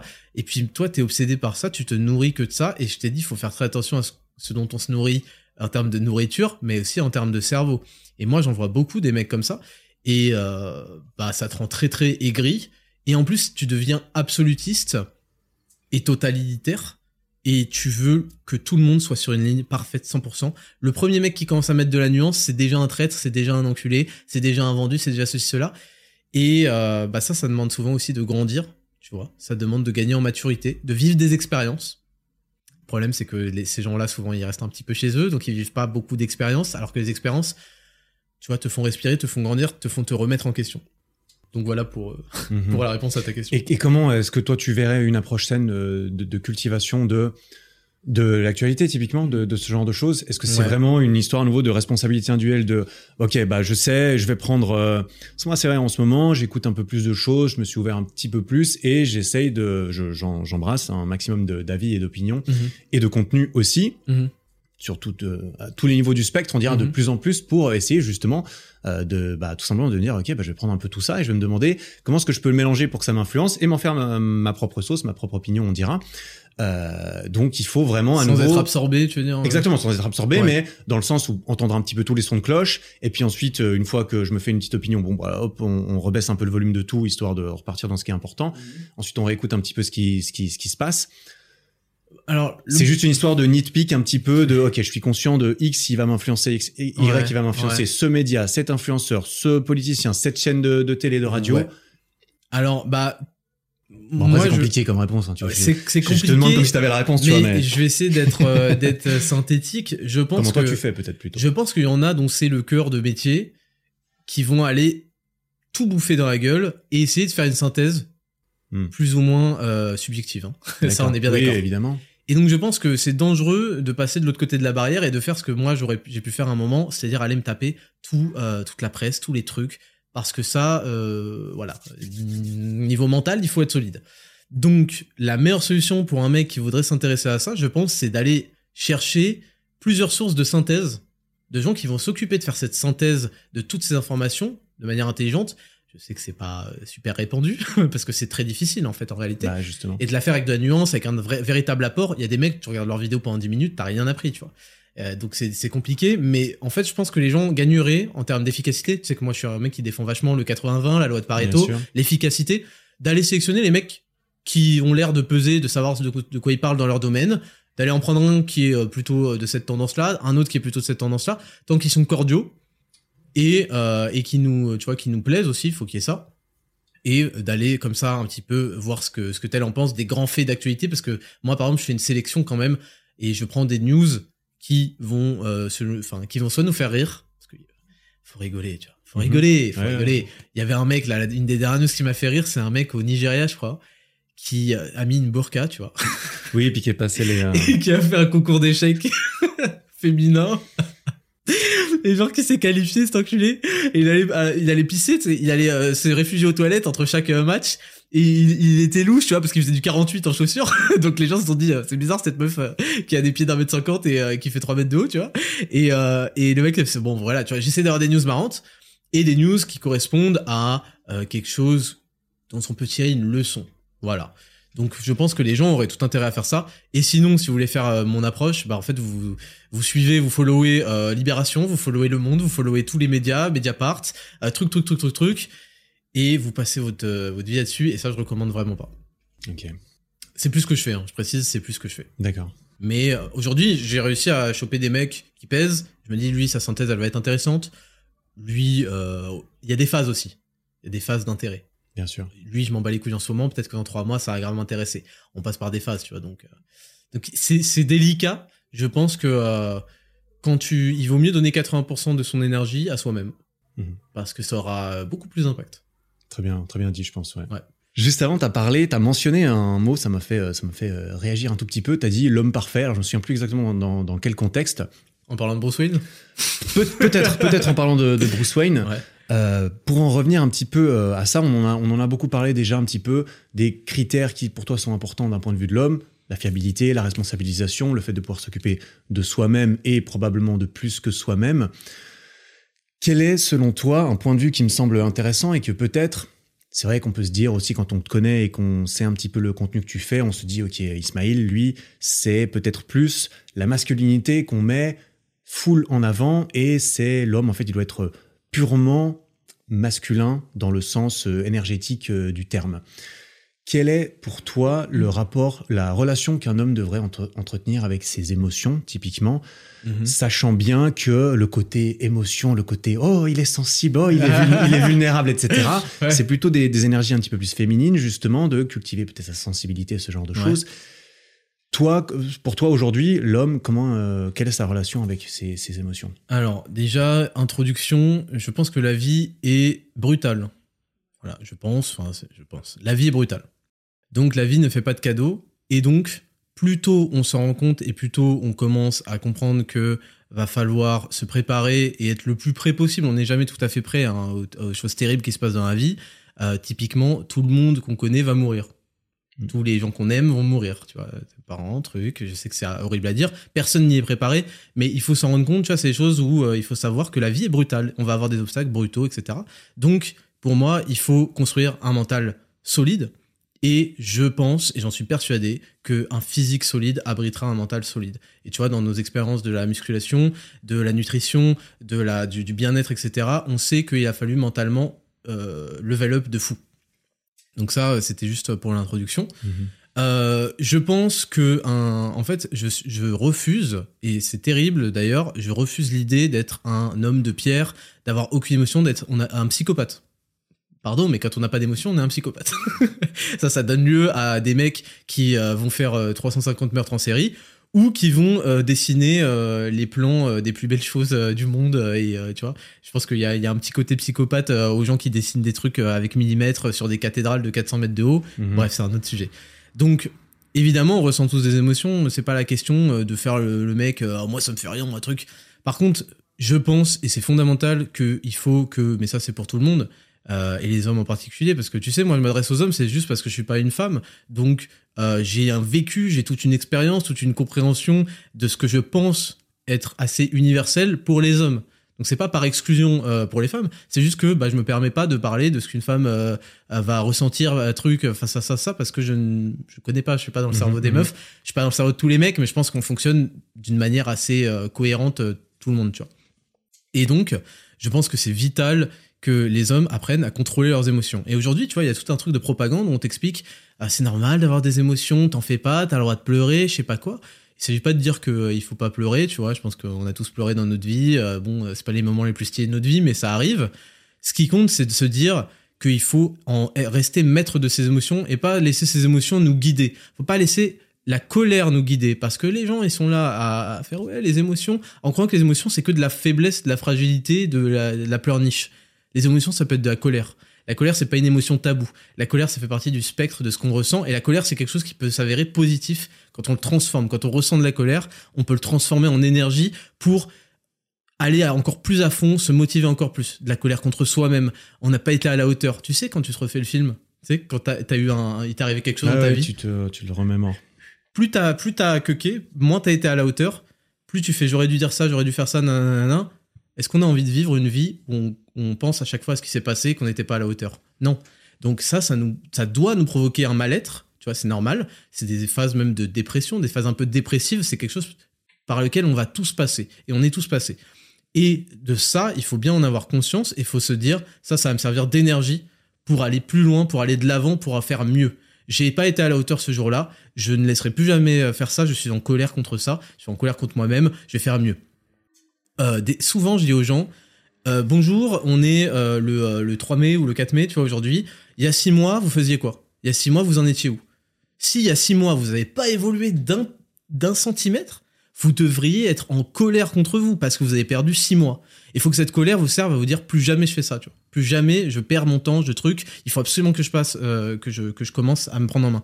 Donc les émotions, c'est normal, c'est quelque chose qu'il faut ressentir, mais par contre, faut pas se laisser manipuler par elles. Faut euh, les maîtriser et quand euh, tu vois quand tu stresses, quand il t'arrive des dingueries dans la rue, dans truc, tu stresses, tu es maître de tes émotions. Et il faut dire une chose pour la situation particulière qui est le stress. Plus tu es confiant en toi, plus tu abordes les situations euh, dans la vie de manière confiante. Un triple ceinture worldwide de MMA, quand il lui arrive des, embrouilles dans la rue, ils sont toujours relax. Plus un mec est relax dans la rue, plus il va vous enculer. Ça, faut le comprendre. Plus un mec est nerveux, moins il est euh, confiant. Les mecs sont là, ils font. Ah, on va pas se battre, tu vois. il a rien à prouver. Il est confiant en lui. Pourquoi Ouais. Parce qu'il est compétent. Confiance en soi, c'est dérivé de la compétence. Donc, je dis aux gens, si vous voulez maîtriser vos émotions, il faut que vous soyez compétent pour avoir de la confiance en vous, pour vous construire un ego, et il faut que vous ayez un mental d'acier. Et donc, les émotions, vous allez les ressentir. Il faut que vous essayiez de faire une entourloupe de l'aïkido, du judo, pour s'en servir pour du positif. Tu vois ce que je veux dire Mhm. donc je sais que ça fait un petit peu euh, body positivité, euh, chakra, tu vois, mais je pense vraiment qu'on ressent beaucoup de choses et que la façon dont on accepte que ces émotions nous traversent euh, et la façon dont on veut s'en servir définit à quel point ça va nous être utile ou euh, détrimental parce qu'on peut euh, on peut être détruit par la mauvaise gestion de ses émotions. Donc voilà ce que je pense du rapport des hommes à leurs émotions, c'est que c'est tout à fait naturel et il faut juste savoir, enfin juste, il faut apprendre à les maîtriser, à pas se laisser guider par la colère. Tu fais beaucoup de bêtises quand t'es en colère. Tu peux détruire ton couple quand t'es en colère. Tu peux détruire une amitié quand t'es en colère. Tu peux gâcher ta vie quand t'es en colère. Quand t'es triste aussi. Tu vois, il faut être maître de ses émotions et décider que c'est soi-même qui guide sa vie et que on arrive. Et c'est pour ça que je, je recommande la méditation. C'est pas pour faire chier les gens avec ça, mais euh, c'est pas. Je sais que la méditation c'est un, c'est un terme qui fait vraiment euh, euh, FDP qui se prend pour un tahitien, euh, un, tahitien, Ouais, un Tibétain. un tibétain et un laotien, tu vois. Mais non, tu vois, je recommande aux gens de faire ça parce que être dans le silence, dans sa respiration, même si les idées vont partout pendant 10 minutes, ça t'apprend à, à relax, à gérer tes émotions. Et tu vois, moi j'ai grandi en faisant le conservatoire, il y avait des auditions, il y avait des examens, ça m'a appris à gérer le stress, j'ai été obligé. Et si j'avais pas géré mes émotions, si on m'avait dit t'inquiète pas, c'est pas grave, bah en fait j'aurais été comme ça, j'aurais euh, j'aurais fait de la merde, j'aurais tout raté. Donc la vie est brutale, la vie impose des choses, et plus tôt on s'en rend compte, plus tôt on peut euh, commencer à glow up et à, et, à, et à tout niquer. Parce que quand on, quand on accepte cette propagande de, de t'inquiète pas, c'est pas grave, exprime tes émotions, pleure, ça donne à la fois des gens fragiles qui ne sont pas à la hauteur, mais ça donne aussi des comportements de, de, de fous furieux. Des mecs qui n'arrivent pas à gérer leur colère, des hommes qui n'arrivent pas à gérer leur colère et leur dépression et leur tristesse, ça donne des, des school shootings, euh, tu vois, dans le Colorado. Mm. On n'a pas envie de ça. On n'a pas envie de ça. Il y a de plus en plus de malades mentaux aux États-Unis. Je pense qu'il y a un rapport avec la propagande permanente de t'inquiète pas, les émotions, laisse-les t'envahir. Non, non, non, non, on n'est pas dans, on n'est pas dans Venom, tu sais, dans Spider-Man là. Vous laissez pas envahir par euh, la combinaison noire. Vous faites, vous la, vous l'enlevez. Vous devez être maître. Voilà, voilà ce que, ce que je défends, tu vois. Mhm. Et par rapport à ce côté plus euh, sensibilité, c'est bien de d'être de contrôler tout ça, c'est-à-dire que c'est bien de ne pas les étouffer, c'est bien de savoir euh, les, les faire sortir. Parfois, c'est peut-être bon pour quelqu'un de justement se laisser aller et de laisser fendre un petit peu la, la, la carapace parce que je suis dans le contrôle, mais mon contrôle me dit que bah il faut que je montre euh, par exemple à ma à ma, ma copine que je lui montre que bah, que t'es en place mais aussi que je suis capable de de me laisser toucher peut-être plus à, à l'intérieur jusqu'au fond. Là oui je suis un homme solide j'ai des carapaces j'ai des armures. D'accord. t'inquiète j'ai un corps de beau gosse. T'inquiète j'ai de l'argent. Je m'occupe de toi mais je te montre que je, je, je ne suis pas impénétrable non plus. Je j'ai mes failles Ouais. tu vois typiquement. On parlait de, de, de la responsabilité de l'homme ben c'est bien de- d'être le, le, mec solide qui gère, mais qu'est-ce qu'on fait de nos, de nos failles qu'on Mm. qu'on peut éventuellement reconnaître, tu vois? Si tu apprends à connaître ta, ta femme, que ta femme apprend à te connaître, elle va voir que t'es pas euh, une coquille froide et c'est pour ça qu'elle t'aime. Mais les femmes, elles nous aiment pour ça, mais elles nous aiment aussi parce que on est rassurant. Moi, je pense vraiment que les femmes, toutes, quoi qu'elles en disent, sont attirées par un, un mec qui les rassure, qui les conforte, qui leur fait oublier leur stress, qui les rassure sur le, long terme. C'est ce que j'avais dit dans un podcast. J'ai dit, elles ont suffisamment de stress parce que déjà, elles s'inventent 4000 problèmes par jour. Désolé, mesdames, mais c'est la vérité. Et euh, il y a énormément de choses à gérer quand tu commences à avoir une famille, euh, l'accouchement, euh, les, les enfants, trucs, parce qu'il y a beaucoup d'hormones sécrétées par les femmes qui leur permettent. C'est pour ça que j'ai une idée arrêtée sur les rôles précis de- du papa et de la maman. Euh, et qui leur permettent la prolactine, etc., de rester éveillé la nuit, d'avoir une meilleure, euh, une meilleure, euh, comment, un meilleur, putain, j'ai pas le mot, mais tu vois, ils, ils sont stressés pour se réveiller la nuit quand le bébé Mm, truc. mm. Moi, excuse-moi. Tu vois, parce que les gens, ils parlent de ça, ils ont jamais eu d'enfant. Me racontez pas vos vies. what color is your enfant, tu. Euh, moi, j'ai eu un, eu un fils. Euh, j'étais capable de ronfler, il, il faisait des hurlements à côté, hein. sans pitié. Je dormais exactement comme j'avais prévu de dormir. J'étais juste à côté. Et ma meuf était là en mode, mais. Euh... elle mettait des coups comme ça au début, elle comprenait pas. Elle disait, mais attends, mais, comment... mais tu dors, mais. Tu vois Et bah oui, parce qu'en fait, hormonalement, on n'est pas programmé de la, même manière, tu vois. Et euh, où, est-ce que j'en étais? J'en étais à dire que oui, les femmes ont suffisamment de stress dans leur, dans leur vie, sans suffisamment de trucs. Elles, elles recherchent chez un homme quelqu'un qui va pouvoir euh, les rassurer, quelqu'un qui, sur qui elles peuvent compter. C'est super important. C'est super important même pour, pour un mec, tu vois, quand t'as un groupe de, de bons potes, d'amis réel- réellement, Bien sûr, tu sûr. recherches des gens sur qui tu, enfin, sur lesquels tu peux compter. Donc, ta femme, elle cherche, oui, elle va t'aimer à travers tout ton spectre parce que vous allez apprendre à vous connaître. Il y a énormément de couples aujourd'hui qui ne se connaissent plus. Ils se connaissent pas, ils discutent pas assez. Euh, faut vraiment beaucoup discuter avec sa femme, apprendre à se connaître, truc, et ça, elle va l'apprendre. Elle va voir que derrière, et c'est ça aussi qui les fait craquer, c'est que derrière ta façade, euh, le fait que elle pourra compter sur toi et elle peut compter sur toi, il y a un petit côté euh, enfant qui a besoin, euh, tu vois, d'une présence féminine parce qu'on est des, on est des hommes. Et donc, on a besoin aussi de, notre femme, de tout ce qu'elle peut nous apporter, en affection, en tout. Tu vois. Et ça, elle aime bien aussi se, se conforter là-dedans et pouvoir apporter ça et que toi, tu kiffes ça. Donc, moi, c'est ma vision un peu du couple et des émotions, tu vois. Mhm. Et, euh, et d'un point de vue, euh, par exemple, pour donner un, un exemple plus concret de, de cultiver certaines capacités à certaines émotions euh, et qui sont pas justement euh, nécessairement le contrôle de la colère, mais peut-être, par exemple, tu vois, ton rapport à la musique. T'as dit que t'as fait euh, du, été au conservatoire Ouais. pendant une douzaine d'années, c'est ça? ouais. Typiquement dans la musique, et moi je fais du piano depuis une quinzaine d'années aussi. Euh, alors j'ai pas fait le conservatoire et tout, mais euh, j'ai quand même quelques, no- quelques Ah notions. oui. J'ai quelques notions. Par exemple, quand je joue au piano, moi dans, dans le piano et dans la musique, j'ai trouvé et je trouve certaines émotions qui pour moi sont totalement masculines également et qui qu'il est intéressant d'apprendre à cultiver, d'apprendre à channel, à, à, à, à tunneler comme ça, je sais pas comment dire. Chanel, Ah, comme, ouais, ah, Chanel, ah, ah, comme dans euh, World of Warcraft, ça. Ouais, euh, quand, euh, tu, euh, quand tu fais ton sort, ça Chanel. exactement ça. euh, un, un cant, non, ouais, je sais pas exactement. Dans le sens où, moi, quand je, je, je joue du piano, des fois, mon but, c'est de me dire, OK, je veux jouer tellement bien ça va me faire pleurer, tu vois. Ouais, mais je être comprends. capable de faire ça et être capable de ne. De, en fait, quelque part, on pourrait voir ça comme une, comme une faille, quelque part. Ou, comme une faille, on pourrait se dire, OK, Non, comme une sensibilité. exactement. Ouais. Et ce, ce qui, euh, ce qui m'intéresse, c'est toi, ton rôle vis-à-vis de ton, ton rôle, ta. Ton, Mon approche, ton ma- approche vis-à-vis de ça et du fait de ok par moment en fait c'est bien de me laisser euh, d'ouvrir en fait et de me laisser un peu vulnérable dans le sens où tu parlais de tes expériences, tu as été écouter euh, des, des, des, des beaux concerts de, belle musique. Orchestre. T'as pas à ce moment-là peut-être que t'as pas envie d'être le mec et justement ok je suis en place qu'est-ce qui se passe? On, bah, je Ah oui, non, caricature mais- de ouf en mode ok on va m'attaquer euh, je vais attention non tu vois ce que je veux dire? Ouais. dans le sens où ce, cette part là de, de, de la personnalité d'un homme qui peut être intéressant aussi à cultiver ou à contrôler comment est-ce que tu vois ça toi vis-à-vis de Euh, ouais, moi, là, tu me parles d'une sensibilité artistique et euh, qui nous est utile et dont on a besoin de toute façon pour créer les plus belles choses de ce monde. Et tout- de toute façon, tous les deux, on fait des vidéos, donc on a une approche artistique, qu'on le veuille ou non, euh, dans, dans, le, dans le script, Mhm. dans la façon dont on veut le montage, dans les visuels qu'on veut, etc. etc. Euh, moi, euh, évidemment, la musique me parle beaucoup. C'est un truc qui me déclenche beaucoup d'émotions aussi, tu vois. Plusieurs fois, quand j'entends des, des, des voix, tu sais, quand t'entends des chœurs, Ouais. euh, Ah de oui, chorale et tout, ça, je peut te un des prendre trucs que je préfère parce hein. que tu es, euh, tu es d'un coup, euh, tu es étouffé, tu es, euh, tu es pris de haut, tu es, tu vois, ça me fait ça quand j'entre aussi dans une église. Je sais que ça n'a rien à voir, Mm. mais les églises, j'ai l'impression qu'elles ont été construites dans le but de t'écraser entre guillemets pour te par une grandeur. Mm. Et c'est ça en fait que je ressens quand il y a de la musique aussi. Et là, tout d'un coup, tu te dis mince, euh, je suis petit et tu ressens des choses. Mhm. Su- Non, je, je ne suis pas pour réfréner, sentir rien. Euh, je suis pas dans cette vision.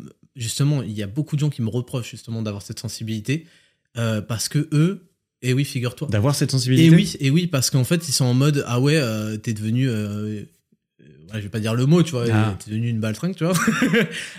T'es devenu on trop dit- on dit sensible. un, parce que tu ouvres, tu dialogues ouvertement de tes faiblesses. Tu vois, moi, je raconte ma vie, je raconte mes, mes trucs. Tu dialogues ouvertement de ce genre de choses. Alors que non, faut être un vrai mec, je sais pas quoi, je sais pas quoi. Ils font pitié, ces gens-là. C'est exactement là- là-dessus que je voulais euh, euh, que je voulais rebondir. C'était le fait que parler ouvertement de ses faiblesses de temps en temps, ça a l'air d'être quelque chose que tu fais typiquement. Ouais. C'est une force. Ouais. Aussi. Bah bien sûr, mais parce que là, parce que je te dis, la réalité c'est que tout le monde, en fait la réalité, la force c'est de dire la vérité. Mm. Quand tu passes par des trucs nuls, bah tu passes par des trucs nuls. Les, les menteurs, c'est les mecs qui disent ouais c'est ah ouais la honte. Gros, on est en primaire ou quoi là Tu vois Tu dire ah ouais la honte, tu ressens des trucs. Ah ouais la honte, euh, t'as pas réussi ça. Ah ouais la honte. Non, ça fait partie du truc. Et d'ailleurs, c'est pardon, c'est très très beau de ressentir des choses quand tu fais de la musique et tout. Il y a des gens, ça se trouve, ils sont su- super euh, placides, ils ressentent rien. C'est super beau, c'est une putain de qualité. Moi, le conservatoire, il y a des gens, ils sont foutus de ma gueule. Jamais compris pourquoi. C'est super stylé. C'est super stylé d'avoir cette sensibilité pour la musique, de l'avoir. C'est euh, comment C'est esthétique, c'est beau, c'est du travail, c'est de la sublimation. Des bonnes compositions musicales, c'est de la sublimation. Quand on se rend compte du travail qu'il faut, de la sensibilité de l'oreille, de trucs. Tu vois, donc ce que nous, on peut. C'est moi, ce qui me dérange, c'est dans la définition, tu vois, que tu m'as proposé. Quand tu peux présenter ça comme des failles et tout, moi, j'y vais de- Oui, j'y bien vois de la beauté, j'y vois de la magnificence, j'y vois quelqu'un qui a dépassé le stade des mortels, tu vois. Mhm. Quand, un- quand je vois un- une belle composition de John Williams, je sais pas quoi, même si c'est cliché, tu vois, il y a pas que les trucs de cinéma, j'y vois euh, quelque chose de magistral qui m'écrase. Mhm. Donc euh, non, je trouve pas que c'est la honte de- d'être sensible à ça, non. Bien sûr que non. C'est justement de la- de l'intelligence et de la réalisation de ce qui se passe. Mhm. Moi, j'ai l'impression que pour profiter, par exemple, d'un moment particulier, d'un film, d'une musique, d'une, d'une, d'une masterclass euh, audiovisuelle, typiquement, Ouais, ouais, ouais. Je profite plus que si j'arrive à lâcher prise. Si j'arrive à justement, et quand je dis lâcher prise, tu vois, dans la notion de lâcher prise, il y a un petit peu perte de contrôle quelque part, dans Bien le sûr. sens où en fait, il faut que je sois dans le contrôle, ça, je pense, euh, ça va. Mais pour euh, profiter au maximum de, de, de ça, il faut que je me laisse ouvrir et que je laisse en fait ce cœur, que je laisse cette musique me Ouais. pénétrer jusqu'au fond de mon âme et, et du coup laisser tomber certaines barrières. Et c'est là que je, que je voulais en venir quand je parlais de failles. C'est pas des failles en mode oh tu, tu as failli, c'est un échec. Ouais. C'était en fait. euh, Mais faut pas définir ça comme ça, tu vois. Non, effectivement. c'est- Enfin, c'est le problème que comment j'ai tu le avec ça. définirais alors? Comment C'est tu le- c'est justement, c'est on volontairement aujourd'hui on t'explique que c'est de- des failles, non, non, non, ça fait partie de, de- du spectre. Mais pardon, je interrompu, tu voulais. Non, euh, non. Ce que, ce que là, tout ce que tu as dit, ça porte un nom, ça s'appelle l'immersion. Tu as envie de t'immerger dans une œuvre. C'est ce que j'avais dit quand tu vas dans des salles obscures au cinéma. On éteint la lumière. L'écran, euh, pour voir le bout, normalement, t'es comme ça, tu vois. tu vois pas les bandes du truc. Au début, euh, il y a la lumière allumée, tu vois les bandes de l'écran, tu vois les coulisses un peu. On éteint la lumière. L'écran, le moment où tu vois les rebords pendant le film, c'est que le film est chiant et que t'es sorti du truc. On est d'accord Mhm. Il y a 350 000 décibels dans tes oreilles. Ils étaient pas obligés. Le- ça tremble quand il y a un hélicoptère. Tu es immergé dedans, donc c'est un moment où tu lâches prise, où tu tu euh, c'est euh, le, le truc euh, l'accord tacite de consentement je sais pas quoi bref j'ai oublié le terme cinématographique tu t'immerges dedans tu vis le truc donc oui tu tu t'oublies c'est Mhm. comme ça que tu vis la meilleure expérience Euh, pardon mais quand tu vas euh, faire les je vais dire les montagnes russes mais tu sais le le, le Ouais. truc à Disney là comment ça s'appelle? Le Grand 8 ou je sais pas quoi. Putain, tu sais pas comment ça s'appelle le truc à Disney? Le, Mountain. euh, ouais Je sais plus comment ça.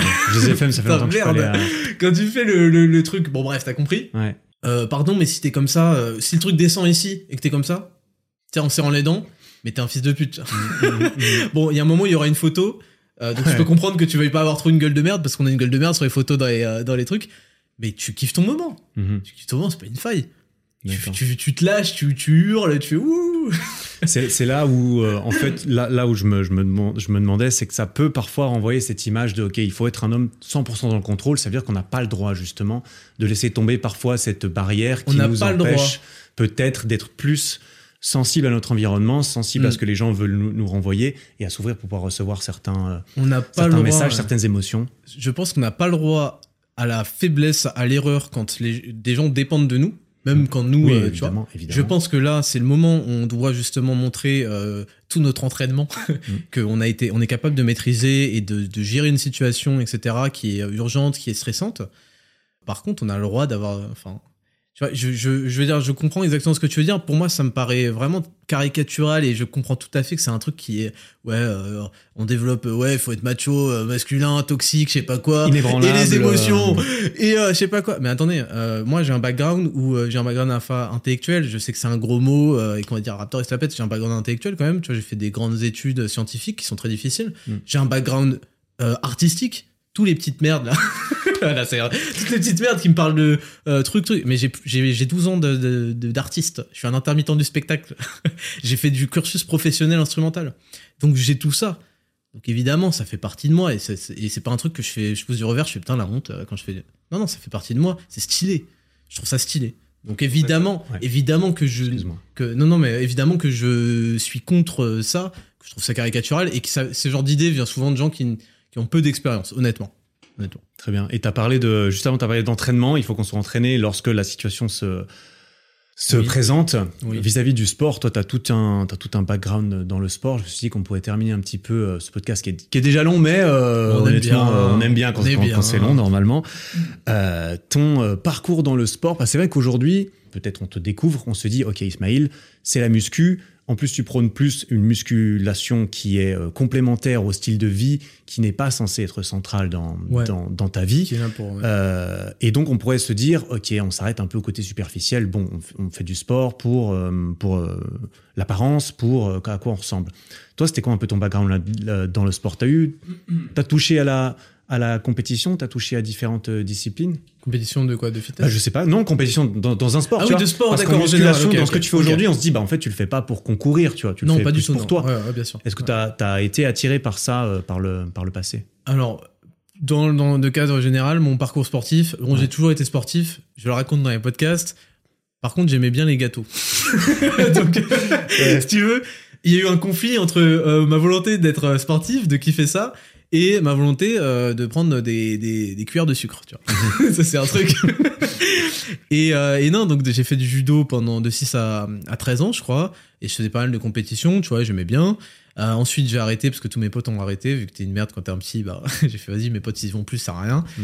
Et puis j'ai repris euh, en première. euh, pendant deux ans, j'ai fait du jujitsu. Voilà. Donc t'as une, phase de pied-point. Ouais. Ensuite, t'as une phase de judo. Et bon, c'est des choses qui se, qui s'enchaînent naturellement. Et ensuite, t'as une phase de sol. Ça, ça m'a beaucoup plu.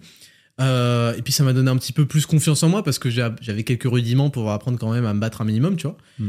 Et ensuite, je suis entré en prépa à Saint-Cyr. Donc là, euh, il a, et puis à 16 ans, il y a eu un film qui s'appelle Never Back Down. Je sais que c'est la honte, mais je le dis parce que je m'en tape. Voilà, tu sais, j'ai rien à prouver, tu vois. J'ai commencé à muscu et le jiu-jitsu après avoir vu Never Back Down. C'est un film cliché au possible. Euh, les mecs avaient des physiques de fou à l'époque, tu vois, je trouvais. Euh, le film, il te montre que le mec, il s'entraîne et que finalement, bah, la meuf, au début, elle est avec son, euh, le mec à qui il va péter la gueule. et pardon, et à la fin, il s'est tellement entraîné, il s'est tellement donné qu'il est avec la meuf euh, bonne, qui est euh, euh, la gonzesse là, qui, a, qui, a, qui a fait foirer la vie de Johnny Depp, là. Ah, d'accord. Comment il s'appelle? Euh, Ambrou. Ambro- Amber Heard. Ah, ouais, Amber, Amber Heard. Ouais, Amber Heard, j'ai fait le j'ai fait le rapprochement récemment et c'est vrai que la meuf j'étais quand j'étais petit j'étais focus sur la- quand j'avais 16 piges donc je me suis mis à muscu là-dessus et donc voilà mon parcours de muscu commence à 16 piges Ouais. et je fais quoi? Euh, je fais quoi? Il y avait un pote qui avait un garage donc je fais des pompes dans ma chambre. Donc en fait je dis à mes parents quand vous entendiez des c'était pas ce que vous croyez. En fait je fais des pompes dans ma chambre parce que je trouvais que c'était un peu l'affiche. Mes parents allaient se foutre de ma gueule et tout je voulais pas ça. Mm. donc je faisais des, des pompes dans la chambre. Donc au début, t'as aucun programme, truc, donc tu fais pompe normale, t'en fais 10, une minute de repos, pompe pied surélevé, Ouais. pompe euh, bras écarté, pompe en, en diamant, en tu sais. diamant, tu fais toutes les pompes possibles. tu fais toutes les pompes et voilà ton programme de muscu. Donc évidemment, euh, c'est de la merde. Ensuite, il y a un pote qui avait dans son garage une sorte de machine qui faisait un peu tout. Donc on faisait du développé incliné ou couché là-bas, on faisait du curl et on faisait des tractions trichées. Donc tu vois, le but c'était déjà d'avoir des pecs et des biceps, ce Mm. qui est euh, lamentable. Mais bon, il faut bien qu'on commence. C'est généralement comme ça qu'on a envie, de- qui nous donne envie de commencer aussi. Voilà. Non, mais tu vois, il y, a- il y a tout un. D'ailleurs, j'en discuterai avec Nassim, euh, Nassim Saïdi, j'espère. euh, parce qu'il avait, il avait parlé de cette approche-là de, de la muscu. Et que moi, j'aime pas qu'on la rejette, c'est l'approche pour plaire aux autres. Ah oui. Pour obtenir le respect des autres. Avoir un peu de charisme, un peu d'épaule. Que les, meufs nous trouvent plus captivants aussi, tu vois. Et, et soient plus rassurées parce qu'on a un physique plus masculin. Et donc qu'elles nous sexualisent plus comme partenaire euh, potentiel. Mm. Et c'est vrai que c'est comme ça que je pense que tout le monde a commencé. Ouais. Et après, on me dit, ouais, mais après, il faut faire la muscu pour soi et tout. Ah, évidemment, il y a encore heureux, tu vois. Un aspect pour la santé. La santé, c'est devenu très important, tu vois, pour moi. Un aspect pour la santé, il y a un aspect pour le bien-être, il y a un aspect pour ceci, cela. Mais il y a un aspect aussi parce que moi, dans mon expérience, ça m'a aidé à avoir confiance en moi. Ça m'a aidé à, euh, je t'ai dit, j'étais, j'ai toujours été petit, j'étais en plus celui qui a sauté une classe et tout. Ça m'a aidé à devenir un peu plus charismatique, à ce que les gens fassent, ah putain, t'es le sportif. Tu vois, j'étais un peu le, le go Mhm. muscu du groupe, Mhm. tu vois. Ce genre de choses. Donc euh, voilà un peu comment j'ai commencé. Et puis donc il y a eu Saint-Cyr. Donc là il fallait euh, caler 12 tractions. Euh, il fallait euh, faire de la, natation et plus de la piscine. Il fallait aussi arriver dans, le supérieur, tu vois, dans l'enseignement supérieur. Et donc je me souviens que l'été qui m'a séparé de, de l'entrée à Saint-Cyr, j'ai fait du sport comme un bâtard parce que je voulais plus être le petit grassouillet parce que je, je faisais un peu de muscu. Enfin, je faisais un peu de muscu, mais j'étais addict au sucre, au bonbon, tu vois. Donc je me souviens que j'ai sorti un physique de, de ouf. Ça m'a permis de débloquer aussi des meufs, tu vois. Ça c'était super important. Pour se construire en tant qu'homme, il faut aussi avoir des relations avec des femmes, tu vois. Ouais, c'est clair. C'est évident. Et, euh, et donc il y a eu ça. Et puis au fur et à mesure, je commençais à m'intéresser un peu plus à la nutrition. Ah tiens, en fait, faut faire attention à ce qu'on mange. Oups. Et après, tu fais de la merde, ce qui est normal, parce que tu veux pas prendre de programme, parce que t'es un étudiant fauché aussi, tu vois. Euh, truc, truc, truc, et puis tu fais des tests et erreurs. Puis ensuite, il y a eu la salle. Il y a eu la salle. Au bout de. En fait, à un moment, ça m'a saoulé le poids de corps, parce que les conditions météorologiques étaient merdiques. À Toulouse, il n'y avait pas de parc en centre-ville de street workout. Donc, Mhm. je fais des tractions sur une branche d'arbre. Ouais. Pour les gens là qui, qui croient, là, j'ai souffert. j'ai souffert. Euh, je fais des tractions sur une branche d'arbre et tout. Et en fait, j'avais un carnet d'entraînement depuis toujours. Et j'ai toutes les. Je trouve ça stylé. J'ai toutes les Je les archives. ai aussi, moi. Et dedans, il y a un moment où dedans, j'a- j'avais un espace où je notais si c'était passé une dinguerie. Hmm. Et il y a un moment. non, mais c'est complètement ridicule, tu vois. Genre. Je me suis fait piquer par une guêpe ici, tu sais. Ouais. Genre euh, dans, dans, Dans le pli de. Ouais, de- euh, sous- juste à côté de l'aisselle, pendant que je fais des tractions, il pleuvait. Tout le monde me regardait en plus. Parce que je, si tu veux, je fais des tractions avec un gilet lesté Ouais. sur un, euh, un arbre. Ouais. Donc niveau, euh, niveau mongolerie, si tu veux, ouais, voilà, on est bien, tu vois. Après, je m'en battais les couilles et c'est là où aussi je me suis forgé un mental. Ah, je m'en bats les couilles. Ça, il faut euh, impérativement que les gens comprennent que c'est important de développer ça. On fait ce qu'on doit faire. Les gens, ils ont toujours leurs idées. Euh, c'est des merdes. C'est pour ça que je dis creuser l'écart et tout. Parce que eux se privent pas de te juger. Donc, tu vois, moi, je suis en mode, vos gueules, vous connaissez rien. C'est un truc qui m'aide à me driver, tu vois. Et je me disais à chaque fois à l'époque, je, m'en souviens, je disais, ok, peut-être il y a un mec qui va passer, il va me trouver ridicule avec mon lesté, euh, à faire des tractions sur un arbre, faire des pistol squats, je sais pas quoi. Mais à la fin de la journée, en fait, qui, euh, qui va prendre du dos qui, qui, Est-ce que tu, tu vas devenir balèze dans trois mois? Bah non, bah moi oui. Alors, euh, nique ta race, tu vois. Donc, il y a eu ça. Et puis ensuite, il y a eu l'inscription en salle. Là, il y a eu toute une partie de ma vie où j'ai eu vraiment, j'ai été vraiment pris de passion pour le fitness. J'ai commencé à m'enseigner comme un bâtard. Euh, D'ailleurs, ça t'a peut-être fait ça, tu vois. Avant de passer en salle, j'étais en mode putain, faut à tout prix que je fasse du deadlift dans ma vie, tu vois. Mhm. J'étais en mode putain, c'est trop stylé le deadlift. T'as t'as- t'as cet instinct primaire, primitif de soulever un truc ouais, lourd. en ouais. fait. Et quand tu fais que du poids de corps, tu, tu Tu n'as- bandes. Tu n'as pas ce. Tu te dis, putain, c'est stylé le pas le même deadlift. stimuli. stimuli. C'est Ouais, c'est- ouais, c'est ouais, très complémentaire, je trouve. Et, euh, et, et du coup, euh, je me suis renseigné. Et à ce moment-là, il y a eu deux effets. C'est que oui, j'ai pas mal progressé, tu vois, parce que je me suis donné les moyens, mais ça a ruiné ma vie. ça, ça, bon, j'abuse, ça a ruiné ma vie. Il y a eu plein d'aspects positifs parce que je gagnais en carrure et tout et tout et tout. Mais niveau social, je m'entraînais six fois par semaine, deux heures d'entraînement par, euh, par séance. Euh, ma nutrition, bah, je fais des trucs assez hardcore, tu vois, parce que je voulais sécher, blablabla. Et j'atteignais des résultats, mais après, bah, j'avais envie de tout remanger. Je les tenais jamais. Et j'ai vécu ce que beaucoup de gens vont vivre, c'est-à-dire une fois que tu arrives à ton objectif, Ouais. t'es vide et tu sais pas plus quoi faire en fait. Et tu sais plus quoi faire. Merde, ça y est, j'ai atteint le poids que je voulais. Euh, et là, tu reprends du poids et tu te relaisses. Et en fait, c'est un, un, un cycle infini où tu fais, tu atteins l'objectif et tu relâches. C'est soit ça, soit tu veux aller chercher d'autant plus, et c'est pour ça que Et tu trouves ouais. des gens qui n'ont jamais assez de masse Et musculaire. après, et, aussi. ap- et après, bon, il y avait une épidémie de dopage. Je me souviens, j'étais au Giga Gym, tu vois. ouais. Et justement, il y a des mecs qui veulent aller plus loin parce que tu développes vraiment des troubles de ta perception. Alors, il y a des gens qui vont faire, qui veulent vraiment faire de la compétition, tu vois. Ceux-là, je les respecte. Ils font des sacrifices de fous furieux et tout. Mais il y a beaucoup de gens qui disent que c'est pour faire de la compète et qu'ils vont jamais en Oui, faire. oui, oui, oui. La compète, ils l'ont fait à Argelès-sur-Mer, sur la place. euh, et donc, mais parce que ça te crée des, vrais troubles de, ta perception, tu te dis merde. Et puis Instagram, il y a un mec qui s'appelle Jeff Sed en fait, qui te, qui te, te, te- te victimise. Tu vois un mec giga sec, magnifique, et toi tu te trouves gros. Je suis à 7 putain de pourcents de body fat, j'ai fait deux d'exascan pour le prouver. Euh, Il y a des fois où je suis en mode euh, ah ouais quand même. comment ça se fait qu'ils ressortent aussi bien ces bâtards Ils ont l'impression que les muscles sont collés à la peau, truc. Je fais de la rétention d'eau ou quoi Qu'est pas ça, tu vois et, et donc, ouais, j'ai commencé à vraiment aller loin et euh, à m'entraîner tout le temps, à même à faire rajouter du cardio, truc. Et euh, bah, ça n'a pas été l'approche la plus stylée de ma vie. Ça m'a pris énormément d'énergie. J'étais pas productif du tout. Il y avait beaucoup de cours que je séchais euh, parce que j'avais besoin de dormir. J'étais crevé et ça a été compliqué. Et bah, récemment, tu vois, j'ai développé une approche beaucoup plus axée santé avec les compléments et tout. Peut-être on en reparlera. J'ai développé une approche plus pratique parce qu'en fait j'ai plusieurs sociétés. J'ai une vie de famille, j'ai ma femme, j'ai mon fils, et puis euh, et puis non c'est ça y est. j'ai, j'ai ma vie professionnelle, ma vie familiale quoi, c'est déjà pas mal. Et puis j'ai envie d'avoir le les- quelque chose, j'ai voulu quelque chose de plus rentable. Et c'est comme ça que j'ai décidé de travailler à combien je pourrais faire? Quatre fois par semaine, quatre fois par semaine, ouais. Et on arrive sur le trois fois par semaine avec une séance haut du corps, une bas du corps, une haut du corps, et avec euh, cinq exercices. Il y a que cinq exercices, tu vois, dans, dans, dans ma, dans ma routine. Et c'est vraiment, j'ai essayé d'avoir le truc le plus optimisé, le plus carré possible pour avoir 80-20. Toujours dans cet esprit de Pareto, Mhm. la, la rentabilité maximale. Oui, on pourrait faire 6 séances par semaine de 2 heures et avoir un peu plus de résultats. Mais ce qui compte, c'est d'avoir 17 sur 20 dans toutes les moyennes de la vie. Pas d'avoir 19,5 et 0 euh, dans tout le reste, tu vois. Je Mhm. pense que c'est super important d'avoir 17 sur 20. On parle pas du lycée où on s'en fout d'avoir 17 en espagnol ou en je sais pas quoi là. Ouais. J'étais pas comme ça au lycée. Par contre, dans la vie, c'est important d'avoir 17 sur 20 en vie familiale, d'avoir 17 sur 20 en vie professionnelle, parce que c'est une, c'est une très très très bonne note. En réalité, c'est une très très très bonne note. Donc j'ai développé euh, vraiment cette approche. Ça a donné euh, naissance à Zero to Hero. Là, on a fait le lancement il y a deux jours. Et, euh, et voilà. Et aujourd'hui, je suis accompli. Je suis jamais été aussi productif.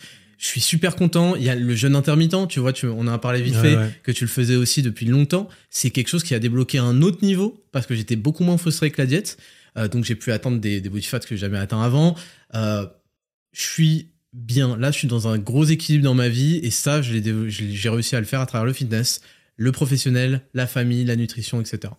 Je, je te rejoins à 10 000% sur le fait que.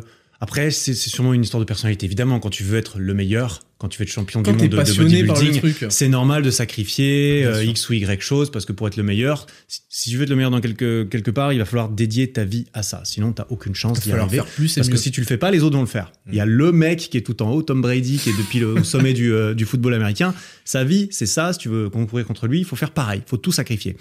Moi, je suis vachement plus dans le fait, j'ai envie d'avoir, euh, bah, du coup, tout en fait. On- j'ai envie Exactement, tout. on veut tout. Alors, quand tu dis on veut tout. 80-20, ça veut dire parce que 80%, euh, en, en supposant que la moyenne est à 50%, et encore, là, on peut, on peut, on peut discuter pendant un moment, 80%, c'est, c'est très très bien. Donc, c'est, tu l'as. Et donc, avoir la vie de famille, avoir le sport, avoir le tout, c'est incroyable. Et je te rejoins parfaitement sur cette approche, euh, game changer, etc.